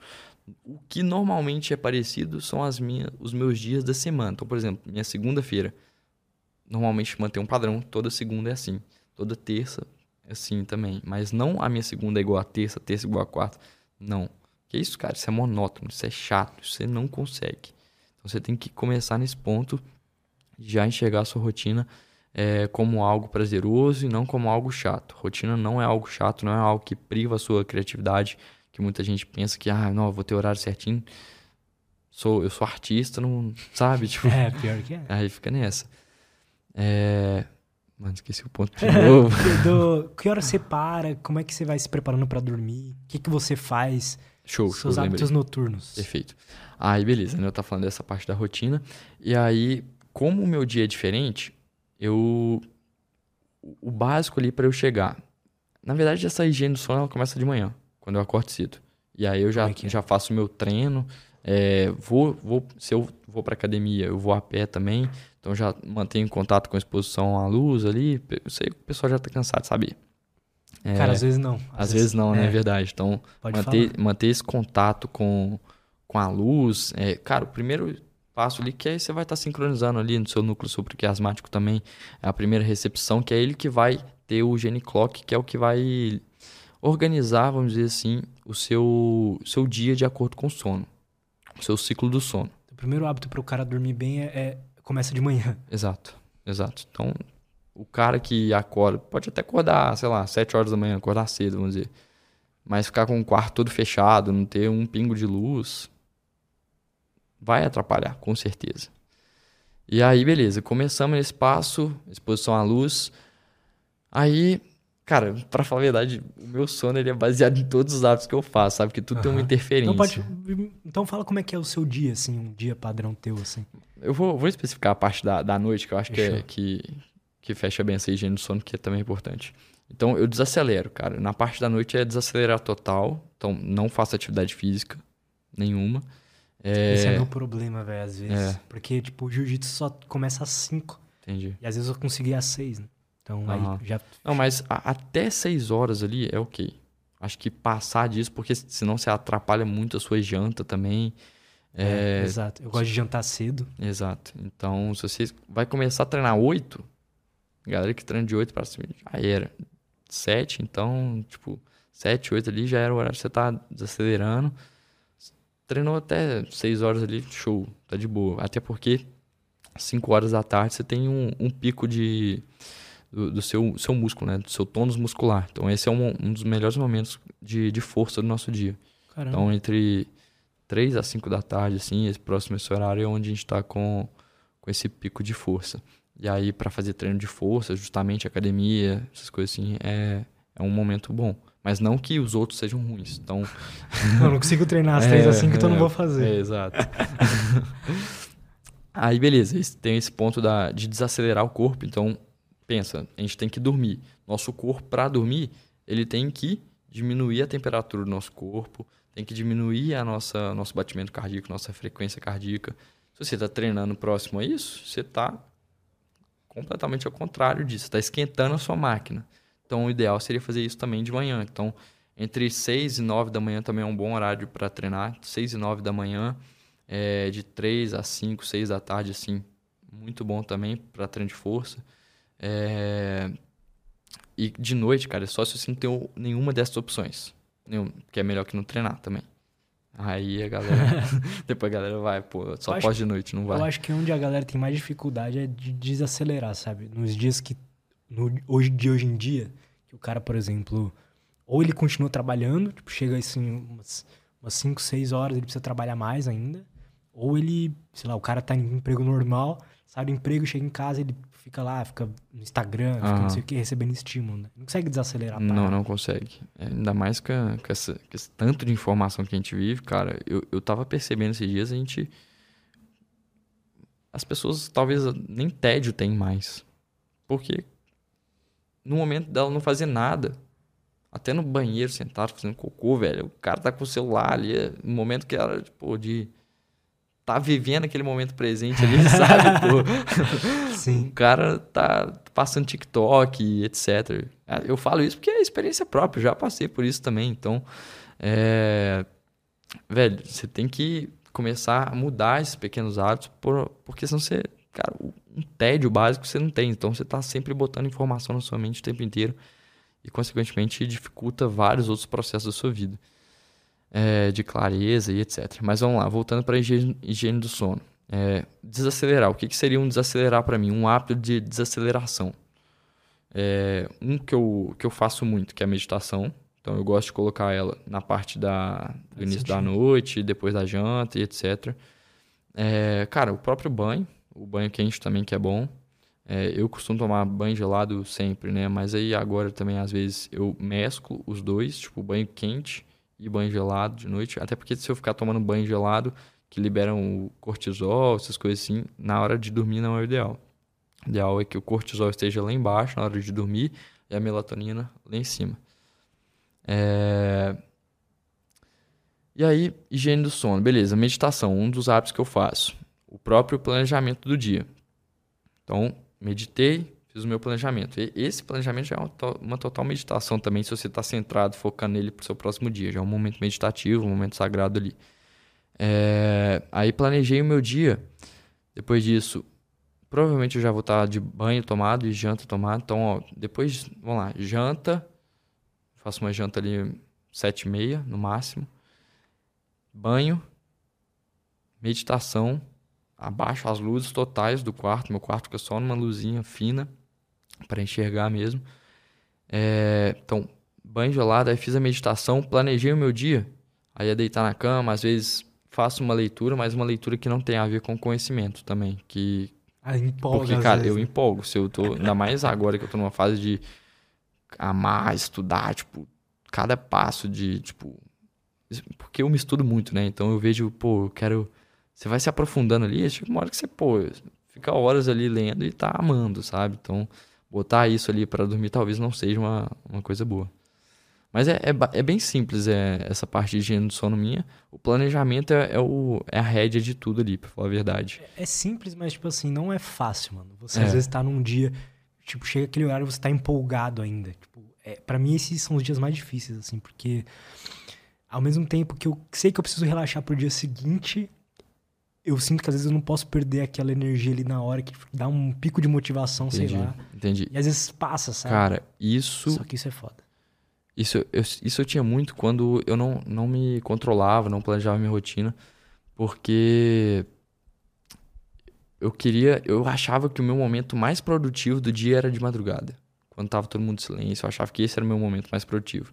Então eu chegava ali, na hora que teoricamente eu tinha que dormir, e falava, velho pô, tô motivado. Acho que eu vou ler um livro, acho que eu vou, sei lá, fazer um projeto aqui que eu tenho. Sabe? Então, tipo, eu sentava para fazer, beleza, as coisas eu fazia, fazia o trem acontecer, e aí isso fortificava ainda mais esse pensamento de que eu era produtivo de madrugada, sabe? Até o momento que eu mudei 100% e vi que você pode ser produtivo a hora que você quiser. Basta você se organizar para isso, sabe? Tipo, basta você. Você estava induzindo recompensas para uma madrugada bem, bem, bem produtiva. Agora, se você faz isso, cara, acorda, acorda mais cedo pra você ver. O cara tá, tá indo até, sei lá, seis da manhã trabalhando. Começa, acorda mais cedo e pega esse momento inicial e foca nesse, nesse projeto, foca nesse estudo. Cara, é outro nível. Eu faço isso muito, faço isso muito. Mostro até no meu YouTube, eu, eu fazendo... Quando eu não tô treinando de manhã, eu tô estudando. Então eu pego um livro para ler, eu pego estudos para ler, tô montando alguma aula, tô fazendo alguma coisa nesse momento. O ano passado, eu sempre depois que eu comecei o podcast, eu comecei a ter a noção da importância do sono, né? Uhum. Os caras vêm aqui, todo é. mundo fala. Aí eu falei, tá, então eu preciso dar atenção para isso. Eu lembro que, tipo, sei lá, até o episódio 30, a gente tá no 130 já. Eu não tinha o sono arrumado ainda. Então eu lembro, uhum. eu lembro de, tipo, ter dias que, uma hora antes de começar o podcast, velho, eu tava, tipo, acabado. Tipo assim. No máximo eu ia dormir, tipo, 3 da manhã. Uhum. Acordava, tipo, 10, 11. Só que aí o dia fica. Você fica lento, sei lá. Uhum. E aí enchi o cu de energético, café e etc. Eu lembro, um ciclo. É, eu lembro de dias de, tipo, antes do podcast, assim, eu tava tomando um banho. Falei assim, não, eu preciso deitar aqui, velho. Eu deitava, tipo, relaxava um pouco. E aí eu comecei a melhorar o sono. E, e aí tudo começou a ficar bom. eu falei, caramba, eu... aí eu descobri que eu não tinha TDAH, é, tá ligado? Eu descobri é. que vários problemas que eu achava que eu tinha, na verdade, não tinha, que era só dormir direito. Ah, só dormir direito. E aí, ano passado também, é, eu tive dois, dois burnouts, e aí hoje analisando, eu falei, cara, as duas épocas eu tava dormindo mal. Sério, mano? Tipo, me conta aí como é que foi, porque eu, eu acho que eu nunca tive, né? Nunca teve, cara. acho que eu nunca tive. Pois é. Não sei como é que é, né? Pra falar se eu tive ou não. Vou te falar que aí você uhum. vê se você já teve algo parecido. É... é aquela questão de se empolgar. Então, vai, eu tô aqui com o meu trabalho normal, com o meu podcast, com o meu canal, as coisas que eu faço. Aí chega uma oportunidade de um, de um projeto novo. Fala assim, putz, essa oportunidade, essa oportunidade é muito boa. Eu, eu não posso deixar ela passar. Então você vai lá e fala assim: não, então eu tenho que dar um jeito de encaixar isso na minha rotina. Aí você dá um jeito de encaixar e por algum motivo, no meu caso, eu fui deixando esse, esse encaixar cada vez mais para de noite, cada vez mais para de noite. Aí você vai num evento desse, de alguma coisa assim, aí você já passa uma madrugada e aí você vai virando noite, vai virando noite. Quando você vai ver, uma hora você está dormindo mal, tá trabalhando muito. Para mim, o que mais ferra é de, tipo, tá fazendo podcast. Daqui a pouco eu tenho que, sei lá, fazer uma aula do curso, um exemplo essa troca de chave, de uhum. forma de cognitiva que me ferra mais, sabe? Às vezes tem dias que, tipo, eu trabalho pouco, quatro horas por dia. Mas você tem que trocar de chave o tempo inteiro. Tem uma época que eu tava com três canais. Então eu trabalhava, tipo, seis horas por dia, Isso é que recente? é pouco. Ano passado. Uhum. Aí, aí eu trabalhava pouco, entre aspas, tipo, seis horas, um número ok, menor, menos do que a maioria das pessoas. Só que o tempo inteiro eu tinha que ficar virando chavinha. Tipo, uma hora eu era o cara que fazia roteiro e etc. Daqui a Sei. pouco eu era um entrevistador, daqui a pouco eu Sei bem. Aí isso, tipo, foi me minando. Aí mais uma vez eu acabando indo, indo dormir mais tarde, outro dia e tal, tal, tal. Você vai lá e você quebra, né? Os sintomas são, tipo... Você chorar, às vezes, tipo, de não aguentar, assim, a, a pressão. Uhum. É, procrastinar muito, você começa a não dar atenção para coisas que são importantes para você. Mas você se, se, você se enxerga nesse momento, tipo, de burnout, como é que é? Você entrou nele, você... Não, você vai... Foi só as luzes? tá, tá online ainda? Que loucura. E a luz tá normal? Continua. é, você, tipo, só vai indo. Aí chega um. Aí você vai vendo você cansado, tá ligado? Mas você tem que continuar fazendo a parada acontecer. Uhum. E aí. Tá, tá, muito ruim de ver se ficar escuro assim, senão eu continuo falando aqui. Ah, vou continuar falando. É que choveu pra caralho, né? Você é, viu? tava chovendo muito. E aí nunca tinha acontecido aqui, aí tipo, caiu as luzes uma hora, eu acho que tá uhum. coisando energia Entendi. ainda. Mas eu vou continuar falando aqui. E, e aí nessa, nessa, nessa de você e deixando indo, e deixando indo, aí um dia Acumula. você desaba, tá ligado? Uhum. Eu, Mas é comigo. um dia, é uma semana, como é que é? Pra mim, foi, foi sempre um dia. Assim, eu faço alguma... Acabo tendo você alguma... teve duas vezes? Tive dois, é. Uhum. Você vai indo, você vai ficando cansado durante muito tempo. Então, por exemplo, nas duas épocas eu fui ficando treinando cada vez menos. Estando motivado para fazer coisas que eu gosto, tipo tocar uma guitarra, fazer uma coisa assim cada vez então, menos. Então é, é um momento que meio que você vai acumulando um tanto de coisa. Você tá processo cognitivo muito alto de ter que trocar muito a parte do trabalho ali. Sim. E aí você também estava conciliando pouco com, com treinos. Com coisas boas, tipo Coisas alimentação, treino e dormir Ah, bem. sim. E aí Uhum. você chega num nível onde seu corpo não aguenta mais. tá? Aham. E aí eu tive essa, essa quebra, tipo, de chorar pra caralho. Você nem entende direito porque você só tá muito cansado, o coração dispara. É uma, são momentos que, tipo, isso aí um dia. As duas vezes que aconteceu isso comigo, eu, eu falei assim, não, não aguento mais. Aí eu parei tudo, duas partes aí. Infelizmente é algo que a gente não teve controle. Choveu muito aqui, vocês devem estar vendo notícias aí que tá chovendo muito aqui em São Paulo. E aí caiu a luz aqui, aí bugou tudo OBS, mas enfim, vamos continuar trocando ideia aqui. É, você tava falando do café, né? É, não... do café, exato. Sobre a lei da convexidade, né? E aí eu não opto por tomar por conta disso, velho. Porque eu vejo muito mais lados negativos. Então pensa, igual eu expliquei lá. O, o meu risco de, sei lá, talvez viciar ou tomar num dia ruim é, e ver outros resultados ruins acontecendo a respeito, por exemplo, do, do sono. Então, às vezes, eu tomando café, é, sei lá, eu tive uma noite ruim e eu tomaria um, um café. Eu tô, o, o café ele tá literalmente fechando a, a, a entrada de adenosina no, na nossa célula. Então a gente não tem a percepção do cansaço. Então vai chegar um momento que aquele cansaço vai ser muito maior e tudo mais. Então é muito mais fácil eu respeitar o meu corpo. Então esse momento de respeitar o seu corpo, eu vejo ele muito mais benéfico do que talvez ter um boost. Entende? Então eu, eu vejo ao contrário, meu boost sendo uma limitação. Aí eu tomo café, tive o boost, uma limitação no, no ganho e uma chance maior de perda. Entende? Entendo. É, agora que você falou, fiquei pensando, cara, qual foi a última vez que, tipo, pra produzir alguma coisa eu não tomei café? Eu nem lembro. Aham. Eu, eu, tenho, eu fico dias, às vezes, sem, sem tomar café, mas geralmente são dias onde eu não preciso produzir nada. Sabe? Isso é, Mas, mas isso é pelo ruim. menos, você, se- você acha que você é viciado? Você acha que você ficaria com dor de cabeça? não. Se você, sei lá, tipo, se- se- talvez você tenha que produzir todo dia, aí você vai e toma, entende? Exato. Você É, acha que você- se você cortar o café hoje, você tem abstinência de dor de cabeça, essas coisas? Cara, possível. É. Possivelmente. Porque a quantidade que eu bebo hoje em dia não é tão grande, mas como é um hábito, né? Eu já, sei lá, bebo café, acho que, sei lá, diariamente, desde os 18 anos. Aham. Tô com 23. Então, eu vou tomando. Acho que hoje em dia, se eu parar, tipo, do nada, assim, acho que vai dar dor de cabeça. É. Só que eu. O, o café, eu acho que ele fez parte da, da cultura humana. é a Total, desculpa que não, eu dou. Total. não, mas é, é a cultura do brasileiro, o pessoal fala também, mas é. Eu acho que a gente, Total, pra mano. produzir durante todo esse tempo, várias coisas, a gente fez uso de substâncias o tempo inteiro. Não, e com certeza tem os benefícios deles, mas é é uma questão mais pessoal mesmo minha em relação a, a optar por não tomar. Eu acho que, eu- que o meu café são várias outras coisas ao longo do, do meu dia, entende? Interessante. Tipo Então, o quê? Cara, a própria atividade física, às vezes é, acordar é, e fazer uma atividade física em jejum, é, saber o horário, respeitar o horário que eu me alimentando, o que que eu tô alimentando. Existem estratégias que um, um alimento vai te fazer o quê? É, não, não é gastar mais energia, mas é igual, igual o, o próprio fato de você, sei lá, comer muito, ele vai estar sumiu a palavra aqui, seria sugando a sua energia. Dre- tipo, drenando. Drenando isso, perfeito. E aí, eu prefiro o quê? Organizar todos os detalhes da, da minha rotina, do, do meu ciclo, justamente para eu para essas mini coisinhas que, que drenam a minha energia não acontecerem. Então, eu não preciso de algo que dá um boost se eu não tô drenando, entende? Essa é um pouco da minha visão sobre isso. Faz sentido, cara. Eu acho que o meu maior problema, eu quero saber como é que você organiza isso, é, é de tarde.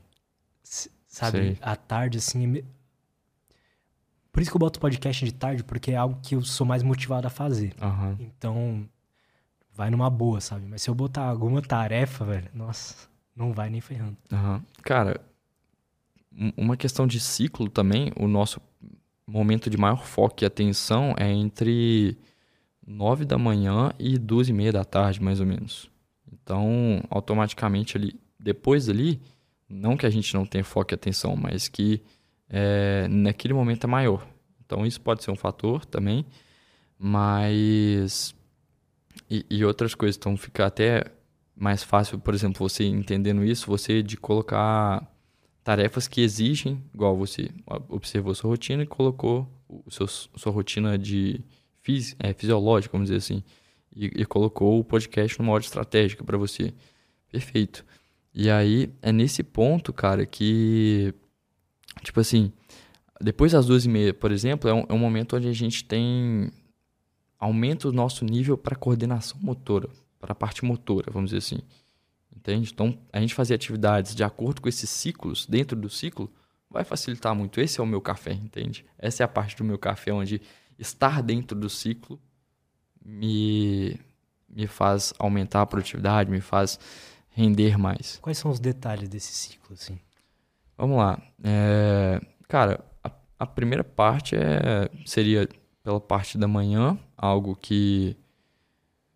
Vou falar talvez em relação à atividade física. Igual eu falei, tem os horários, estão na parte da manhã. É o momento que seu cortisol está subindo. Então, você ajudar é, esse hormônio a, a se desenvolver ali também. O próprio banho gelado também, que vai até na parte da dopamina. Só que vai fazer uma. Vai liberar a dopamina, só que de uma, de uma forma mais longa, né? Então ela vai subir, mas não vai ser aquele pico e volta que você necessita dele depois. É, então são as estratégias que eu coloco. Pela manhã eu faço atividade física, faço tomo meu banho gelado também, que aí já vai dar os, o primeiro passo para eu acordar ali meu dia. É, e aí em torno ali de, de 9 horas, eu, ou eu tô, eu ainda faço faculdade também, estou no último ano, ou eu estou na parte da faculdade, ou então tô fazendo algum trabalho, montando alguma aula, algo que exige 100% ali de foco, atenção e criatividade também. Então tem esse período. E aí depois desse ciclo de até duas e meia ali, três horas, aí é um momento que eu tô, que eu me dedico também para a parte do treino, igual eu tinha falado com você, entre três, cinco, seis horas ali é um bom horário para treino também. Então eu ponho até treinos de triatlo também, como eu faço às vezes dois treinos no dia, é um horário que eu ponho meu treino. E, obviamente, eu tô falando isso aqui, mas não todo dia é sempre assim, tá, galera? Então, é, é, bem equilibrado e é bem de acordo com, com os meus parâmetros. Então, se eu sentar na noite de hoje e falar que amanhã eu não tenho que treinar, eu não vou treinar, sabe? Mas, obviamente, eu não, isso não acontece. Ah, eu não vou treinar três dias seguidos. Não acontece isso. É... E aí, também falando agora sobre o ciclo em relação à alimentação. Cara, eu gosto de manter uma janela de 12 horas. 12 horas de alimentação. Somente dentro dessa janela de, de 12 horas que eu, que eu me alimento. Fora isso, não. Então, por exemplo, se eu colocar a primeira coisa na boca ali, é, o primeiro alimento na boca, seja bebida também, que não seja água, por exemplo, se você toma um café às 7 horas da manhã, já, já abriu essa janela. Uhum. Já abriu a janela. E aí, se eu tomei 7 horas da manhã, cara, 7 horas da noite é a hora que eu paro. E existem. Qual motivo? Por quê? Existem inúmeros benefícios e estudos que mostram né, o, o resultado disso é, na sua saúde. E a partir do momento que você diminui uma hora desse, dessas 12, você também tem, você dobra esses benefícios. E aí, cara, é, sua produtividade melhora, é, sua digestão melhora. Cara, é uma questão de ciclo também, sabe? Tipo, de tudo isso da, estudado pela cronobiologia, que é o estudo dos ciclos e tal. É, e aí o, o, pesquisador que fala mais sobre isso é o Satin Panda, não sei se você já ouviu falar. Ele fala bastante sobre o, o código circadiano, o ciclo circadiano. É, então, cara. tem livro? Tem um livro, The Circadian Code, é, o Circadian Code normal para e para diabéticos. Uhum. Tem, tem os dois. Então eu, eu, vou ler o próximo agora do para quem é diabético. Com certeza tem estratégias, formas diferentes ali de lidar, porque cara, com certeza o ciclo foi alterado por conta de alguma coisa de hormônio, etc. Então, é algo importante saber também. É... Mas mantendo essa base agora, para quem não, não tem, ele passa muito essa visão do, do TRF, do TRE, que é Time Restricted Eating, que é o tempo restrito é, de alimentação. No caso, o TRF é o feeding, que eles fazem a pesquisa com, com ratos de laboratório. E, obviamente, eles estão nesse processo de ter mais estudos com humanos, mas com ratos, é isso que eu te falei, cara. 12 horas nessa janela já proporcionam inúmeros benefícios para sua saúde. Para você tanto ter maior controle da sua insulina, para você ter maior controle de glicose e vários pontos. E a partir do momento que você desce, por exemplo, caiu para uma janela de 11 horas, você dobra os efeitos. Aí caiu para uma janela de 10 horas de alimentação, você dobra os efeitos. É como se fosse enxergar o jejum ao contrário. Agora você percebeu que você vai ficar um tempo uma janela de jejum? Aham. E aí você vai ter uma janela muito maior sem comer. Que, obviamente, no tempo ancestral que eu gosto muito de relacionar também, cara, a gente não, não comia, sei lá, cinco vezes no dia. De três em três horas. Ainda mais os tipos de alimentos também, né? Exatamente. Que a gente come hoje, tipo assim, ah, depois do almoço come uma bolachinha ali, tipo, três horas da Não, tarde. e, e, cara, às vezes a pessoa come 10 vezes ao dia, pô, ela acha que ela tá comendo 3. Só que ela come 10 vezes ao dia porque a cada momento ela tá pegando alguma coisa ali. E ela não conta aquilo como alimentação. Só que aquilo ali tá dando um pico de insulina nela, um pico de glicose, que, cara, vai chegar um momento. Isso é um hábito. O que, que o pico de insulina e glicose pode causar? Diabetes. É, é- você fazer isso com constância é um, um estímulo crônico que uma hora você vai ter resistência à insulina, que é a diabetes. Entende? Então, uma hora seu corpo vai. Cara, vai ter tanto pico de glicose que não vai estar absorvendo mais e vai estar sobrando glicose no seu corpo. Gerou diabetes. E isso acontece depois de muito tempo. Então, você. Sei lá. Até. É questão de muitos anos, muitas décadas. Tipo, você vê que a galera que tem 50, 60, 70 anos aí que tá que tem é, que vê essas doenças. E eu acredito que doenças é, é totalmente questão de hábito, cara. Por que, que você só vê na velhice? Porque é onde está propagando. Porque só que você inflamou seu corpo o tempo inteiro, momento, a vida inteira, literalmente. Só que é só lá na frente que você vai ver. É por isso que você tem na, na velhice. É verdade, cara. Eu tô cada vez mais me interessando por longevi- longevidade. Um amigo meu, ele vai vir aí amanhã também, ele é nutricionista, ele é meio maluco. Aham. E ele falou que vai viver até os 120 anos. Olha que foda. E tem uns caras na gringa também falando sobre isso. Tem aquela cidade lá também onde é a média de vida dos caras é morrer com 120 anos. Cara, eu não duvido. Okinawa, Eu, eu, eu, eu até sugiro que passe. Eu acho que passa disso. E aí é, é isso, assim, a gente acha, a gente tem pra gente que, ah, 80 anos é meio que já morreu ali, vai morrer. Só que, cara, se você vê até os 120, você tem mais 40 anos, né? É. Então, mano, É muita é coisa. muita coisa, É cara. muita coisa. 40 anos de vida. É muito E- importante olhar pra esse lado também. É que a gente tem, a gente tem dificuldade em ver essa janela de tempo a longo prazo, né? E aí a gente fica querendo tudo pro agora. Tudo pro agora, aqui numa questão material, por exemplo. Mas, cara, outro ponto disso aí, da longevidade, eu acho que passa muito mais disso, mano. Acho que, eu Será, eu acho que passa muito mais de 120 anos. Porque pensa, as Será, pessoas de lá cara? atrás, as pessoas de lá atrás, estão morrendo hoje com 90, 100 anos, as que conseguem passar um pouco, imagina hoje a gente, o pessoal que está assistindo esse podcast, está aplicando as coisas. E imagina o avanço tecnológico que vai ter até, vamos supor, eu tenho 24 anos. V- vamos botar daqui a 80 anos. Se eu chegar no 100, igual o pessoal, alguns chegam aqui hoje. Se eu chegar no 100, pô, daqui a 80 anos, nós vamos estar em 2300. Não é isso? Não. 2300. 2100. 2000, viajei total. 2100, a matemática tá boa, hein? Mas. Pô, imagina em 2100 como que vai ser a tecnologia. Eu não, eu não consigo nem imaginar, velho. Não consigo imaginar. Daqui 10 anos eu já não consigo imaginar. Verdade. Eu acho que passa muito mais disso. Eu acho que passa Tem- muito. Sabia que tem, tipo, competição disso? Como é que funciona? Os caras lá na gringa. Tem- você se cadastra num site onde eles vão... Você tem que mandar pra eles... É tipo uma Olimpíada da longevidade.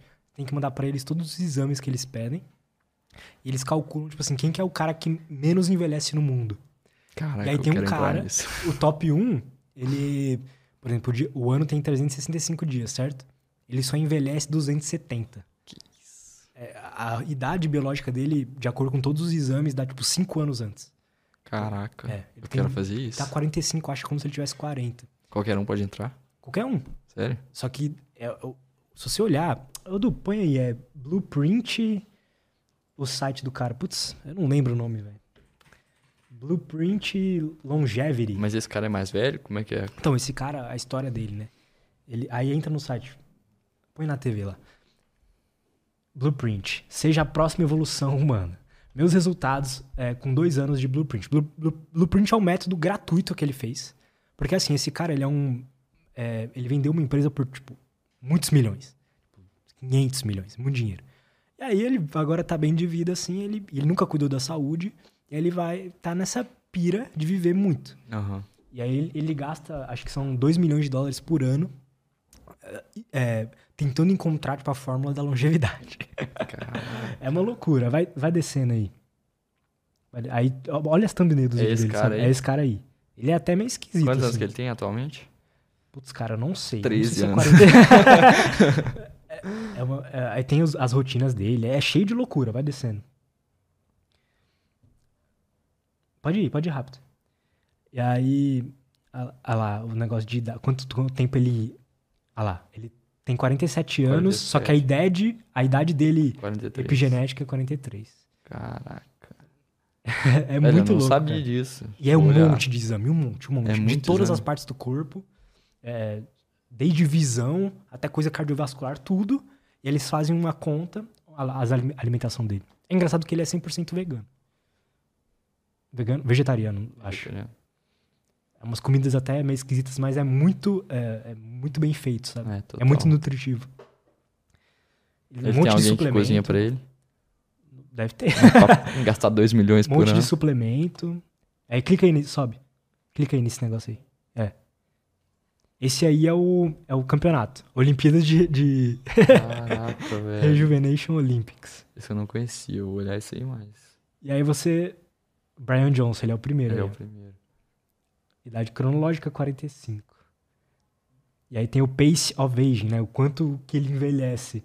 É muito louco isso, cara. Em vez de envelhecer, tipo, um ano, todo ano, né, ele envelhece 7 0.793. Que isso, muito foda. Mas assim, você vê a rotina do cara, é claro, ele tem Ele também posta essas coisas? posta, ele tem canal no YouTube, Caraca, eu vou Instagram. acompanhar, mano. Mano, é irado. E ele é assim, ele é um loucão, ele é maluco. Você vê pelo jeito dele. Mas a, a gente evolui com esses malucos, né? Que são meio Total. gênio, assim. Total. Que o cara acabou vendendo a empresa por muitos milhões e agora tem tempo e dinheiro pra fazer tudo isso. A, a rotina de, de, de exames dele, aí um monte de exame que ele faz. Todos os dias e. Todo dia. Todo dia? Todo dia. Que isso. coisas principais dele. O sono dele é perfeito, a alimentação dele é perfeita, o, exercício de- o exercício físico dele é perfeito também, assim, não falha nunca. E, cara, é, mui- é muito louco, assim. E o cara, ele. Você pegando esse extremo, que não é pra todo mundo realmente, porque É. até porque é muito caro, Aham. mas você pegando esse extremo e você moldar a sua vida meio que. Tá, o que, que esse maluco faz? O que, que esses malucos aí estão fazendo? Basicamente, volta sempre pra aquilo lá: sono, alimentação, exercício físico. Aham, o básico. Aí é, tipo, a, a saúde gastrointestinal dele. Caraca, velho. ele tem tudo, sobre tudo. Ele fez um site documentando tudo, o processo dele pra viver muito. Eu tô chocado, velho. É loucura, cara. Que isso. Ele é da onde? Dos Estados Ele é Unidos? dos Estados Unidos mesmo. Ele era meio gordinho, assim, nunca se preocupou com a, com a saúde. Olha isso, velho. Imagina quem. Bota o põe no Google aí, Brian Johnson. Imagina os novos que estão assistindo a gente. E já estão começando a mudar de vida. Colocar essa cabeça. Galera nova. Se o cara, por exemplo, sei lá. Acha uma foto do shape dele ali, ó, sem camisa. Ali, aí. Tipo, o cara é seco. E, e, é, apesar dele ser muito branquelo, ele aparenta ser saudável, a pele saudável, né? Total, total. Ele era Percentual de assim gordura antes, baixo, parece- bem baixo. É. Ele era aquele ali antes? É, o do meio. Caraca. Então aquilo rosto ali, mudou aquilo muito, ali né? ele tinha o quê? Uns 30 anos? Quanto tempo que ele começou essa mudança? Tem Cara, aí? não sei. Não sei mesmo. Se eu soubesse, eu falava aqui. Eu não vou chutar aqui um número, mas. Põe essa foto aqui, esse negócio na cabeça dele, a da direita. É. Olha o shape do cara. Maluco. tá maluco. É loucura, cara, mas é é interessantíssimo, eu acho, pelo menos. Eu né? acho demais. Eu, eu tenho vontade até de ser esse cara aí um. Total. Total, velho, Você- porque eu prezo muito. Eu tenho. Cara, sei lá, eu acho que é uma questão até do medo, sabe? Tipo, de, sei lá, não viver bem. De me cuido, querer me cuidar é, é o medo de, sei lá, ter que passar por essas doenças. essas coisas ruins. E você sabe que é um, é um peso não só para você, é um peso para sua família, pra galera que tá em volta. Aí eu fico imaginando essa galera nova que tá assistindo a gente, que tá acompanhando o Lutz, tá acompanhando o Vitor Sotero lá no Instagram também, já tá começando a mudar a mentalidade, começando a se equilibrar. Beleza, o cara para estar tá nesse nível, a questão do dinheiro tem que estar, tá, ó, ele não pode pensar nisso ainda. Então é, é, realmente é outro patamar, ele tem que não se preocupar com dinheiro, com, com a luta so, de sobreviver básica dele. Exato. Então, esse passo fica muito mais fácil dessa forma. Aí eu fico imaginando Mas... a galera que está entrando agora, já começando, e, obviamente, vão em busca do dinheiro, mas com equilíbrio. Sim. E aí, velho, juntando isso com, beleza, esse cara vai ter algum descobrimento depois, a galera que faz isso, que lá na frente isso vai ser acessível.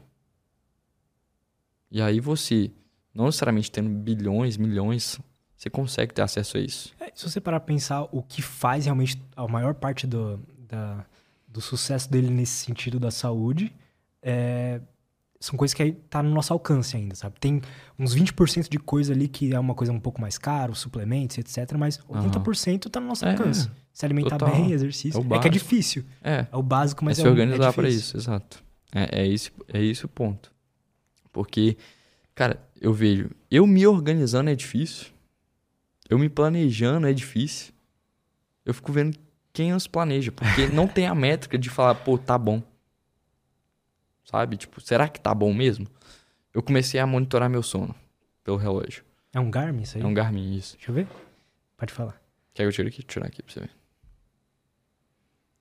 Só não olha meu sono de hoje, que eu comecei pra vir pro aeroporto. Olha, olha. olha. É, ver. Esse aí, ele é mais voltado também pro, pro triatlon. Mas... bonito, velho. Ele é... Mano, esse relógio aí é um dos fatores que... É bem mais legal. Mudou muito meu sono também. Então, se eu pudesse dar, sei lá, quatro dicas. Vamos lá, quatro dicas pro, pra você melhorar seu sono. Uma delas seria você ter higiene do sono, básico. Acho que muita gente já sabe. A segunda, o que seria uma higiene do sono, né? Próprio planejamento, se preparar, não ter ansiedade na hora de dormir, melhorar sua insônia e tal. É, exposição à luz assim que acordar. E diminuir a luz também de telas e coisas quando você for dormir. Outro passo, velho, monitorar o sono. A partir do momento que eu comecei a monitorar meu sono, eu comecei a metrificar justamente a parte do planejamento sobre os hábitos. Eu comecei a metrificar a qualidade e ele dá uma nota do seu sono. Então, Hoje foi horrível, né? Porque eu dormi mal demais. Dormi pouco, na verdade. Então, dormi 5 horas, pra você ter ideia. É, porque tinha que vir no aeroporto, etc. Mas aí eu comecei a ver aqui, ó, a qualidade dele, comecei a analisar essas coisas. E, inclusive, ele dá uma nota também para para a qualidade do seu sono ali, cada dia. E aí você não quer tirar uma nota ruim, cara. Você não quer, sabe? Você, você quer, ainda mais para quem trabalha com com rede social aí, quer mostrar isso, você quer mostrar o melhor. Então você vai lutar para estar o melhor. Então, esse, essa é uma dica muito boa, monitorar o seu sono. É caro um relógio desse? Cara, um relógio desse aqui, ele varia de 2, 3 a 4 mil, dependendo também. Você vai achar alguns talvez mais baratos, você pode comprar usado também. Eu sei que o pessoal, principalmente o pessoal do esporte, eles trocam muito disso. Ah, legal. É... Mas, cara, tem também aplicativos. Para quem está começando agora, tem aplicativo, tem. Pode falar? Pode, lógico. É, aplicativo tem o Sleep Cycle, que é um, acho que o mais famoso. Que, cara, apesar de não ser. Cara, você não, não vai conseguir comparar com. Isso aqui não, eu já não acho tão preciso quanto talvez fazer um exame de. para você ver seu hipnográfico lá, o seu uhum. gráfico do sono. Então, já não acho que seja ao patamar daquilo. Mas o, o aplicativo ainda não é ao patamar desse aqui entende? E aí tem agora também o anel Aura Ring, já viu? Foda, já. E aí, Só pessoal... Que é muito caro. Cara, eu, se você for olhar só para sono, fica mais em conta, porque ele é uns 300 dólares. Ah, aí é? dá uns só o de sono? 1.500. Ah. Só que ele é só para sono. Isso aqui mede tudo, né? É um relógio. É, eu também, eu sou viciado em ver meu sono. É. aí hoje, hoje eu dormi 9 horas, mas é, teve, teve durante 45 minutos onde eu tava numa qualidade de sono ruim ali. Uhum. Então, tipo, foi por isso também que eu não, não dormi oito horas. Uhum. Foi por necessidade. Tá é. Você vai, não, você vai vendo várias coisas. Esse próprio sono que eu, que eu tô aqui de, sei lá, cinco horas. Pô, eu, eu fico triste, eu fico triste. Eu só me vejo afastando do, dos objetivos, mas é, é, o que eu falei. Vai acontecer, essas coisas vão acontecer. Sim. Então, as dicas principais para não ter insônia, para mudar isso é justamente a higiene do sono ali, fazer um planejamento, desacelerar, fazer uma meditação, não comer tarde. Passou de sete e meia, cara, já de, e come menos. Não vai comer um boi depois, bicho. Não vai comer.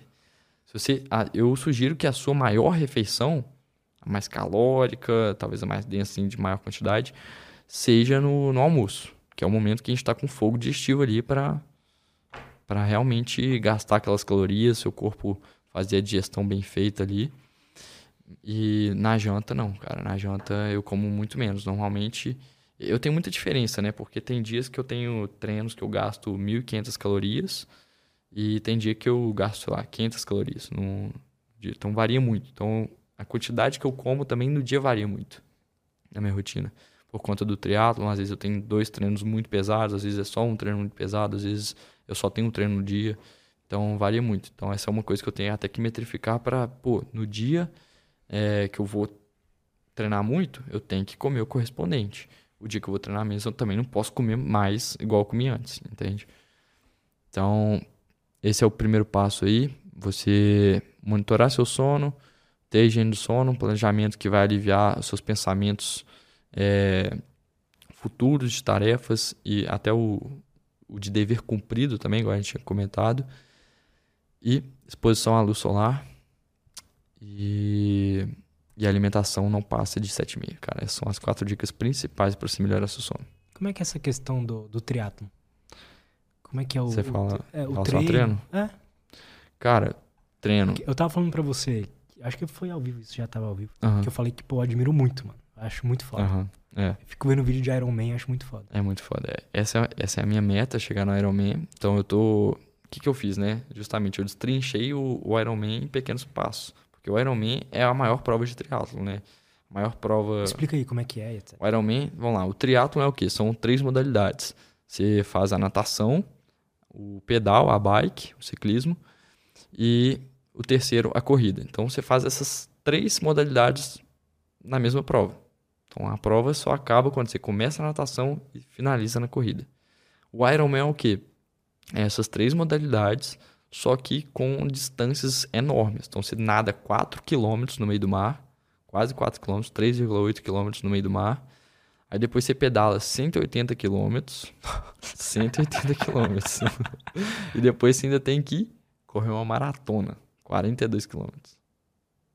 Que loucura. É uma loucura. É uma loucura. Cara, é muito louco como tem muita gente que faz isso. Eu fico impressionado, cara. É. E eu acho que. Eu, eu, eu coloquei o, o triatlon por conta disso. Primeiro porque eu trabalho com a rotina. Tipo assim, pô. Vamos ver se eu sou bom mesmo. Vamos, deixa eu me desafiar aqui. Deixa eu ver se eu realmente vou saber organizar a minha rotina no triatlon. Pra ter os resultados, pra conseguir focar no que eu tenho que focar, nos meus trabalhos também. E o que, que você percebeu que você precisou tomar cuidado ali? Depois que você começou a fazer o triatlon, como é que foi essa, essa questão?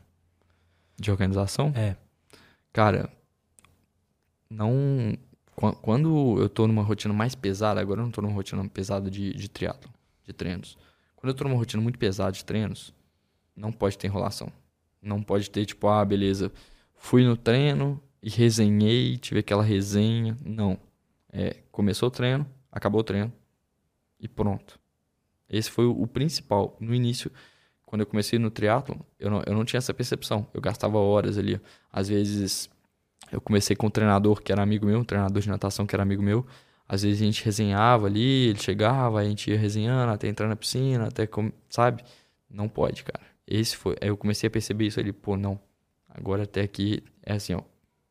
Quatro horas começa o treino, quatro horas eu tô dentro da piscina, cinco horas eu acabo, que seja isso. Então, esse é o principal. Não, não, não tem esse, esse ponto fora aí.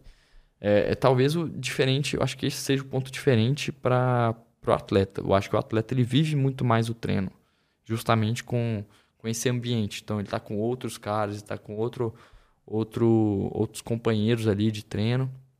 E aí essa resenha faz parte, mas o cara vive para isso. Eu não vivo para isso. Entende? Eu tenho que buscar atrás do, do meu trabalho, meu financeiro ali, porque ainda não tá resolvido igual do cara do. como é que ele chama? Brian Johnson. Brian, Brian Johnson. Então, eu tenho que ir em busca disso. Então, eu preciso me organizar em relação a isso. Esse é o principal. Mas voltando lá, o, o Ironman, eles são essas distâncias grandes e, cara, o pessoal quer fazer com performance isso. Não é só fazer. Quer fazer com performance. Eu quero fazer com performance, sabe? Tipo, não é, não é sobre completar só. É óbvio, o primeiro passo é conseguir completar a prova. Mas a gente quer completar com o tempo da hora, a gente quer fazer bem feito, a gente quer, pô, chegar lá e falar assim, pô, dei meu máximo, sabe? Não é sobre, ah, tipo, vou fazer aqui é, num pace devagar para completar. Obviamente, tem muita gente que vai com esse, com esse, com esse objetivo de, tipo, viver o processo ali dentro da prova, mas o, o processo que eu vivo mesmo de Ironman é na minha rotina, é no dia a dia. O, o Ironman é só a cereja do bolo. Eu, eu coloquei o triatlon também por conta disso, porque eu sei que vai me tornar um cara muito mais, mais disciplinado, muito mais constante sobre os meus treinos. E, e, querendo ou não, foi uma vontade minha também, porque eu sempre tive muito presente no esporte. Antes com futebol, com competições etc., campeonatos. E aí, a partir do momento que eu estava me vendo fora do, do esporte, beleza, eu continuava treinando, fazendo corrida, fazendo academia, mas eu não me via, tipo, longe de, tipo, talvez uma competição, talvez de, de realmente tá engajado com algum esporte, sabe? Então, eu estava treinando, estava correndo e boas, por saúde ali, sabe? Tipo, Uhum. mas, É legal ter um esporte é- né, competitivo. motiva e às vezes no- até no dia que você que você tá muito desmotivado, cara, é, é ele que é o próprio treino que te, que te motiva, sabe? De tipo, pô, eu quero eu quero alcançar aquilo. Então é aqui, sabe? Então eu acho que tá, tá muito na constância também. Pro cara sair do zero e fazer um Ironman, quanto tempo demora? Como é que é? Tudo depende, cara. Qual que é a meta que você quer atingir? A- o máximo que a prova Você chegou a fazer provas de triatlon que não seja Ironman? Sim, sim. Esse é outro ponto. É, o triatlon, eles têm vários outros. Tem o triatlon olímpico também. Então, ele é uma... A, a distância deles são menores, mas também já é uma distância considerável, né? Então, você faz uma natação de 1.500 metros. Acho que é 1.500 metros ou 1.800, não lembro. É, e aí, depois você faz a, um pedal de 40 quilômetros e faz a corrida de 10. Então, esse é o olímpico. E aí tem o sprint, que é o que é uma, uma distância menor, metade dessa do Olímpico, só que você, só que a galera lá tá no pau, no pau, tipo assim, É pra quem faz mais rápido. faz mais rápido, exato. É, só que aí também no, no Ironman, a galera, os profissionais, tem essa visão de, tipo, quer fazer o mais rápido também, sabe? Então, beleza, o cara pode, se o cara já tiver um histórico prévio de atleta aí, ele já, ele consegue fazer. Eu, a- eu acredito que ele consegue, tipo, eu, por exemplo, acredito que eu consiga fazer hoje um Ironman, mas não vou fazer na minha melhor, melhor performance. Não é a performance que eu quero fazer. Eu consigo cumprir a prova. Eu acho que está muito relacionado com a mente também. Então, às vezes vai Mas mais do que seu corpo. corre, né? Você já Eu corre, já tô habituado, é. Então, eu- hoje eu sinto que eu consigo. Mas, vamos lá. Uma pessoa que não tá habituada, que ainda tá, vamos supor, gordinha, é, e Do quer zero. começar do zero. Então, mal corre. Eu acho que para ela fazer um Ironman, só completar, o máximo que você pode completar, se não me engano, 17 horas que você pode completar a prova. Eu- Caralho, ficar 17, 17 horas. horas. 17 horas é muito tempo. um profissional ali demora em média 7 horas 40, 8 horas.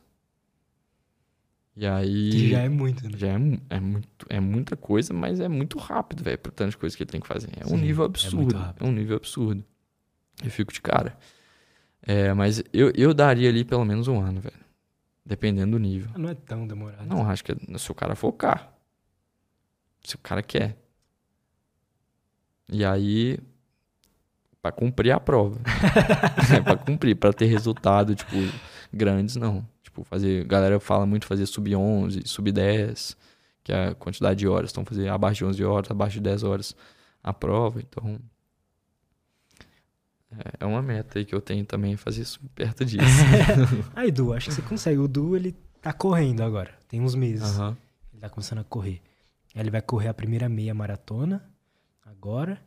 E, e você tá se interessando, né? Por triatlon e tal. Você tem vontade de fazer também. Mano, é muito da hora, velho. É muito eu, da hora. eu fico besta, assim, porque quando ele começou, ele começou a mandar os vídeos dos caras, né? Aham. Aí eu fiquei viciado também, porque é muito bom ver.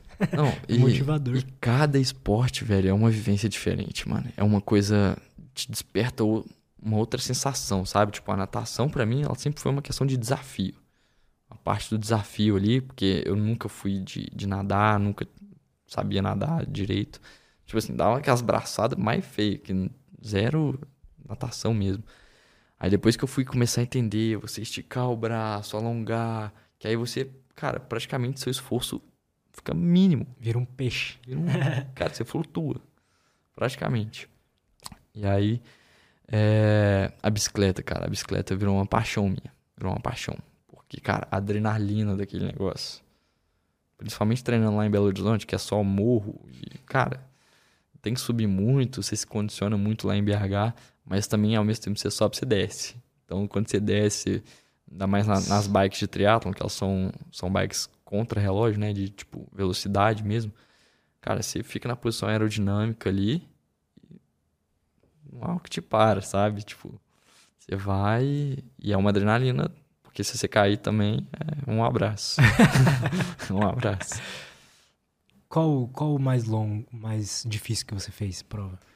Qual Cara, escalão? eu, eu só fiz ainda sprint, o, sprint o menor.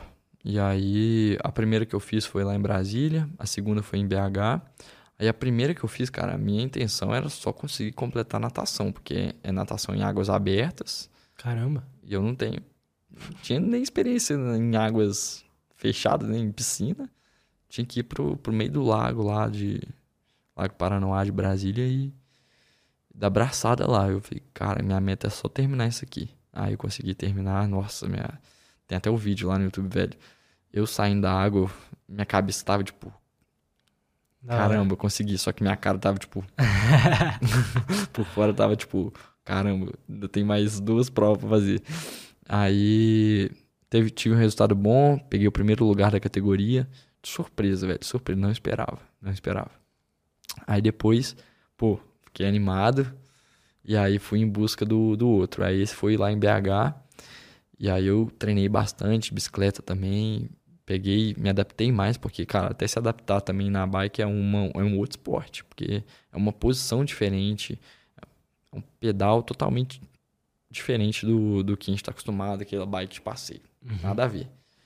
É, E aí eu consegui pegar também o primeiro lugar na categoria e pegar o sexto lugar geral do, Maneiro. da prova. Então, essa aí foi a, a parte que eu fiquei, caraca, nu. Tipo, absurdo, sabe? E aí eu, eu comecei a ver também que isso era resultado muito do, da constância. Às vezes não, não é questão de eu ter todos os meus treinos serem, tipo, treinos muito pesados. Tipo, de ter que dar a intensidade máxima. Mas eram treinos que, tipo, me faziam ficar condicionados pelo tempo, sabe? Então, Você tinha que treinar quantas horas semanais, assim? Cara, dava em média, semanais, dava umas 16, umas 15 às 17 horas, mais ou menos. Por aí. E isso que eu não, não, tenho uma rotina pesada de triatlon. E já é algo difícil, sabe? Então, quando eu tiver, por exemplo, no auge para ir pro, pro Ironman, minha rotina vai estar beirando 30 horas semanais. Porque é bike longa todo dia, é corrida longa, natação longa. Ó, É, é muito louco tem uns caras que tipo, fazem isso e ainda trabalham no banco, tem a vida normal, né? Cara, é uma loucura. É uma loucura, é uma loucura. Triatlo é uma loucura mesmo. Não, não tem gente normal aqui treinando. Mas é muito maneiro, cara. Mas é muito maneiro. foda, é muito foda. Posso ter umas perguntinhas aqui? Vamos, vamos. Deixa eu ver aqui. Ah, o Paulo Júnior mandou o seguinte: Vitor, te admiro bastante. Me tira uma dúvida. Se eu estudo, ele botou faculdade, à noite, mais ou menos largo umas 22 horas. Meu período de sono é ruim. Como faço para ter uma noite de sono excelente? É uma pergunta boa, assim. Tem uma galera que sai da faculdade 10 da noite, né? Como é que, que, que ele pode fazer? Cara, eu acho que um dos pontos maiores de disciplina aí no seu dia, até você criar o hábito mesmo, tem que estar no pós-faculdade. Então, vai ser no momento que você tá cansado, vai ser no momento que seu dia tá acabando, suas energias já estão baixas. E Só que é o momento de mais disciplina do seu dia que você vai precisar, porque é ali também que você vai restaurar, é com esse hábito que você vai restaurar o seu próximo dia. Então você precisa é, criar essa higiene do sono urgente e fazer, cara, se você chega da faculdade para jantar em casa, aí já está atrapalhando. Então você ou você leva uma marmita para a faculdade e come em torno ali de 8 horas, 7 mil, 8 horas no máximo, é, no intervalo.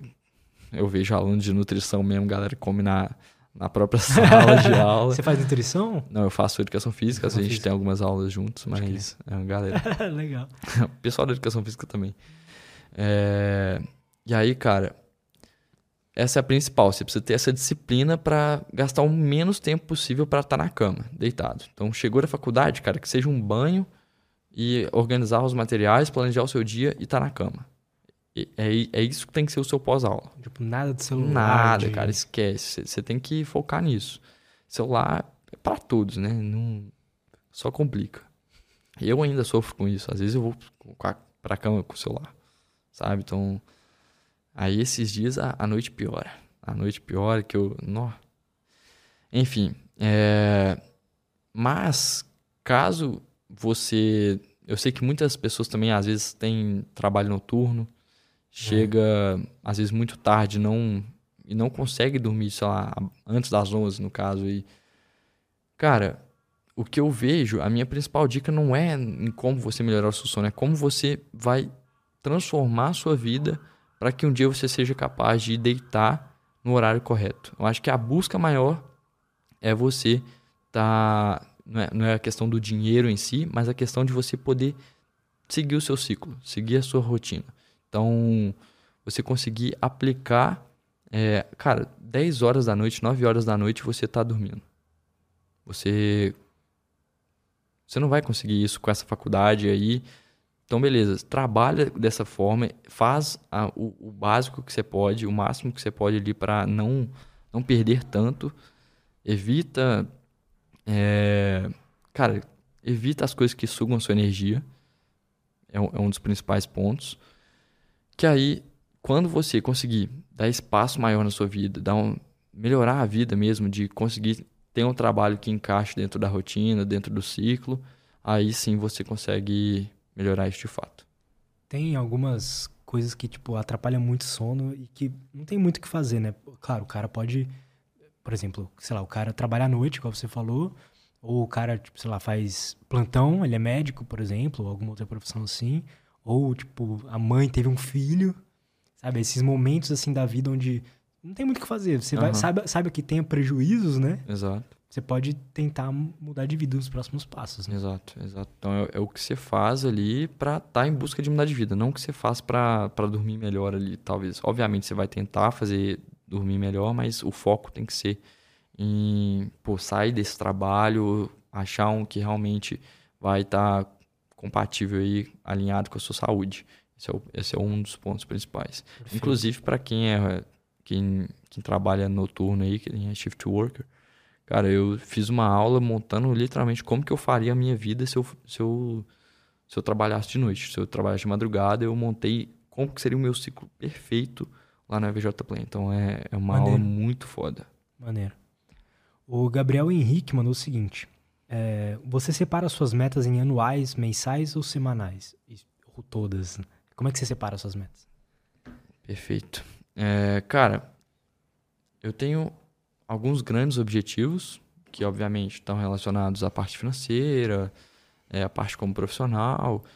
E aí isso vai tudo sendo subdividido. Então eu tenho esse esse grande objetivo que, sei lá, é para minha vida, é para, sei lá, daqui 5, 10 anos, o quanto antes eu puder é, alcançá-lo. E aí eu já automaticamente divido, é, especifico, detalho, torno realista também essa parte de, cara, do planejamento, porque você precisa ver o passo a passo para você chegar lá. Então, beleza, você quer ser um jogador de futebol. O que, que você precisa fazer para ser um jogador de futebol? Cara, beleza, eu preciso Cara, você precisa viver como jogador de futebol. Você precisa ter o corpo de um cara jogador de futebol. Você precisa ter habilidade. E como que você vai fazer isso? Cara, é com treino. Você sabe que é, que é com treino. Ah, mas eu eu tô na escola ainda e eu não não tenho a oportunidade de, estar num clube. Cara, você por si só consegue treinar isso. Você consegue treinar o seu físico, você consegue alimentar melhor, dormir melhor, você consegue treinar a sua parte técnica, a sua habilidade, é, que seja igual Luva de Pedreiro fazia lá, com dando os toques na parede, driblando, etc. Cara, você gasta um tempo ali, define um tempo. Ó, hoje, no meu planejamento aqui, 30 minutos do meu dia vai ser dedicado à técnica. Então, você reduz. E aí, consequentemente, quando você reduz, fica muito mais fácil de enxergar. E aí, quando a gente chega na parte do planejamento, pô, eu tenho um planejamento muito dividido para o meu ano. Então, eu planejo meu ano. Como que eu planejo meu ano? Eu vejo as metas que eu quero alcançar até o final. Quais são as metas que eu quero alcançar até o final? Beleza, ah, então eu quero ter, sei lá, é, 200 mil seguidores. Ou eu quero ter mil alunos no, na minha comunidade. Beleza, então essa é a meta. Como que eu vou subdividir isso? Então, agora. Por quê? Porque isso aqui também está alinhado com as minhas outras metas é, futuras, seja profissionais e etc. E aí, trimestralmente, como que eu vou fazer? Eu vou pegar, pô, para eu ter mil, eu preciso ter os, os, primeiros 100, os primeiros 10. Então vamos lá, o que, que eu preciso fazer aqui? Ah, preciso fazer é, um conteúdo para atrair mais pessoas para me seguir. Ou preciso gravar aulas. Então você tem que ir detalhando e destrinchando. Só que, e obviamente, dentro desse detalhamento que você vai estar tá fazendo, algumas coisas demandam mais tempo, outras demandam menos. E aí, esse é o ponto onde você vai colocar uma tarefa diária para uma tarefa trimestral, para uma tarefa é, anual. Esse é o grande ponto. Destrinchar. Essa é a palavra que eu mais posso falar aqui para você. eu preciso voltar a ter meta. Porque eu tive muitas que eu já tipo, alcancei. Claro, não alcancei quanto que eu. Perfeito ainda, sabe? De, por exemplo, a meta financeira. Ainda não alcancei a perfeita. Exato. Mas é, eu já. As metas de tipo, coisas que eu queria fazer, os canais que eu queria dar certo, meu trabalho eu já alcancei. Então é meio que manter fazendo cada vez melhor até chegar lá, né? Exato. É, essa questão da, da constância sempre foi algo difícil para mim, assim, de Tipo, aceitar, tá, agora tá bom. Continua fazendo, né? Uhum, Não precisa de mais um monte de coisa. Exato. E eu acho que também ao longo do caminho você vai ter novos desafios. É, você vai total, ter. Seja total. talvez na, na parte do esporte. Então, beleza, a parte do trabalho já tá ajeitada, mas aí você tem, está fazendo jiu-jitsu, então Sim. você tem alguns novos desafios, algumas novas metas para lá. quero competir, quero treinar cada vez mais, melhor. Perfeito. Então você tem que além de alinhar isso com o seu trabalho, você tem que trazer é, esses detalhes de como vai ser esse processo pro, pro perto, pro hoje, pro amanhã, sabe? Eu acho Verdade. que é, esse é o ponto. Que aí você vai, cara, uma vez que você entende que você tem que, sei lá, um treino que o pessoal de jiu-jitsu faz é aquele de agarrar o, o Nossa. colete. Uhum. O kimono. É, exato. Colete. Nossa, velho. Isso aí é, é uma das piores coisas. É. Mas é muito bom. Pois Mudou é. muito então, quando você fazer. Então, quando você sabe que a partir do momento que você é bom naquilo, a sua luta muda. Não muda? Total, mano. Muda muito, pô. Muito. É uma pegada diferente, a força que você aplica, a sua própria resistência. Eu comecei tem uns três meses a fazer um treino físico, né? Assim, ou seja, sem, tá, sem ser só no tatame ali, né? Começar a fazer com peso, com movimentos de jiu-jitsu mesmo. Antes eu fazia academia como maromba, vai, normal. Exato. Aí eu comecei a fazer, parei de fazer academia normal, fazia isso só pro jiu-jitsu. Cara, em um mês já mudou tudo. E, to, e foi engraçado porque eu tava percebendo. Só que o que foi mais engraçado é todo mundo falando, cara, você tá muito mais forte, mais rápido. Eu falei, é, tá funcionando. É, exato, exato. Então A é, é, é que o, você falou. É, é o que eu trabalho também no triatlo agora com os meus treinos. Então é um treino que deixa meu core muito mais estável. Então na hora da corrida, às vezes mesmo eu não trabalhando a parte de melhorar meu condicionamento físico, eu tô melhorando ele porque eu tô gastando menos energia porque meu core está mais forte e eu não estou balançando tanto no, na minha passada. O seu treino na academia, como é que é hoje? Ele é montado 100% por um, por um profissional. Então, trabalho muito core, trabalho muito a parte mecânica também da corrida, do pedal, que está relacionada à minha performance. Então, a forma com que eu tenho que, que desenvolver a força dentro daquele estímulo que é muito repetitivo, porque senão acaba também que vira se eu estiver pisando da forma errada ali, de uma forma, e tendo, sei lá, por exemplo, uma coisa que acontece, que eu já tive também, glúteo. Você tem um glúteo fraco. No momento que você aterriza, seu, seu quadril faz aqui, ó, tum, cai pro lado. Você tá gastando energia, você tá desgastando músculo, você tá gastando, talvez, sei lá, sua tíbia aqui tá, tá absorvendo muito mais energia por conta disso aqui. Se ele tivesse certo aqui, a energia tá, estaria fluindo aqui certinha. Só que ela não tá. Aconteceu isso aqui, a energia para aqui. E aí, sobrecarrega aqui e você tem lesão. Então, é, ajeitar essa parte da mecânica é, é importante. Um cara que quer ficar, que quer treinar na academia para ajudar na corrida, o que, que ele pode fazer assim de exercício? Cara, trabalhar o tibial anterior. O que, que é isso? é o músculo da frente da sua canela. Tá. Sabe quando você faz assim? Uh -huh. Esse movimento aqui. Aí vai ter um músculo aqui na uh -huh. sua frente, do lado da tíbia. Aham. Uh -huh. Esse, trabalhar esse. É, que mais? Cara, trabalhar coordenativos de corrida eu acho fundamental. Que isso? Coordenativos seria tipo skip. Sabe o que é o skip? É uma corrida no, no seu lugar. Corrida ah, tá, parada. Tá, entendi. Então, às vezes, a gente faz uma variação dela também, que chama wall drill, que a gente é, usa a parede como referência. Enfim, isso aí eu acho que é uma questão mais profissional, assim, tem que estar acompanhada para você entender como é que funciona. Mas, cara, core, o core é muito importante você, você trabalhar. E não só o abdômen. Todo mundo acha que core é só o, o tanquinho aqui, né? Cara, os oblíquos, muito importante você, você manter eles fortes, porque, cara, seu corpo tá aqui, ó, todo Verdade. momento. Então tem, tem inúmeras, inúmeras coisas que o, que o corredor tem que trabalhar. Eu diria as como as principais, o glúteo também, justamente para não acontecer isso. A lombar é importante? Sim, é a, é a parte de estabilização, também está relacionado com o core. Entendi. Entendeu? Legal, cara. Aí, Du, fica a dica. é, eu, eu, pelo menos, eu fiz porque o Du tá correndo agora, né? E acho que é legal você começar a botar exercício assim. Porque pra mim no jiu-jitsu mudou tudo, cara. Uhum. Quando eu parei de fazer, tipo, exercício, ir pra academia, eu achava que eu tava, tô melhorando aqui e tal. É. Mas não, meu, meu objetivo não é ficar bonitinho, Grandão, eu quero ficar bom no, é. no jiu-jitsu, entendeu? Exato. Aí eu comecei a fazer exercícios focados nisso e, nossa, é bizarro a evolução, é bizarro, bizarro. bizarro. É uma performance fera que atinge, é uma performance muito fera. Eu acho que tá aí também um, a grande importância do, do profissional de educação física específico. Verdade. É um cara, principalmente aquele que já até viveu um pouco do, do seu esporte, que aí Verdade. ele sabe na prática. Eu acho que é muito importante isso, esse toque de, da pessoa vivenciar e, querendo ou não, ela estudar mais sobre aquele tema específico. Então, um cara que, que sabe o triatlo, que já pedalou, que que fez jiu-jitsu. Então é, é, totalmente um, um personal ali que vai botar você para treinar na academia, que já fez jiu-jitsu, sabe o que, que você tem que trabalhar. Total, faz todo sentido. Irmão, muito obrigado. Adorei. Mano, prazeraço estar tá aqui. Sério, muito foda, muito foda. Obrigado demais Curtiu, pelo cara? espaço. Mano, curti demais. Ficaria aqui ó, horas e horas. É, dá pra ficar. Dá horas demais. Que bom, cara. Como é que a galera faz para te acompanhar? Vamos lá. Para me acompanhar no Instagram, arroba Vitor Sotero Underline. No YouTube, só botar aí Vitor Sotero, você acha também, Victor com C.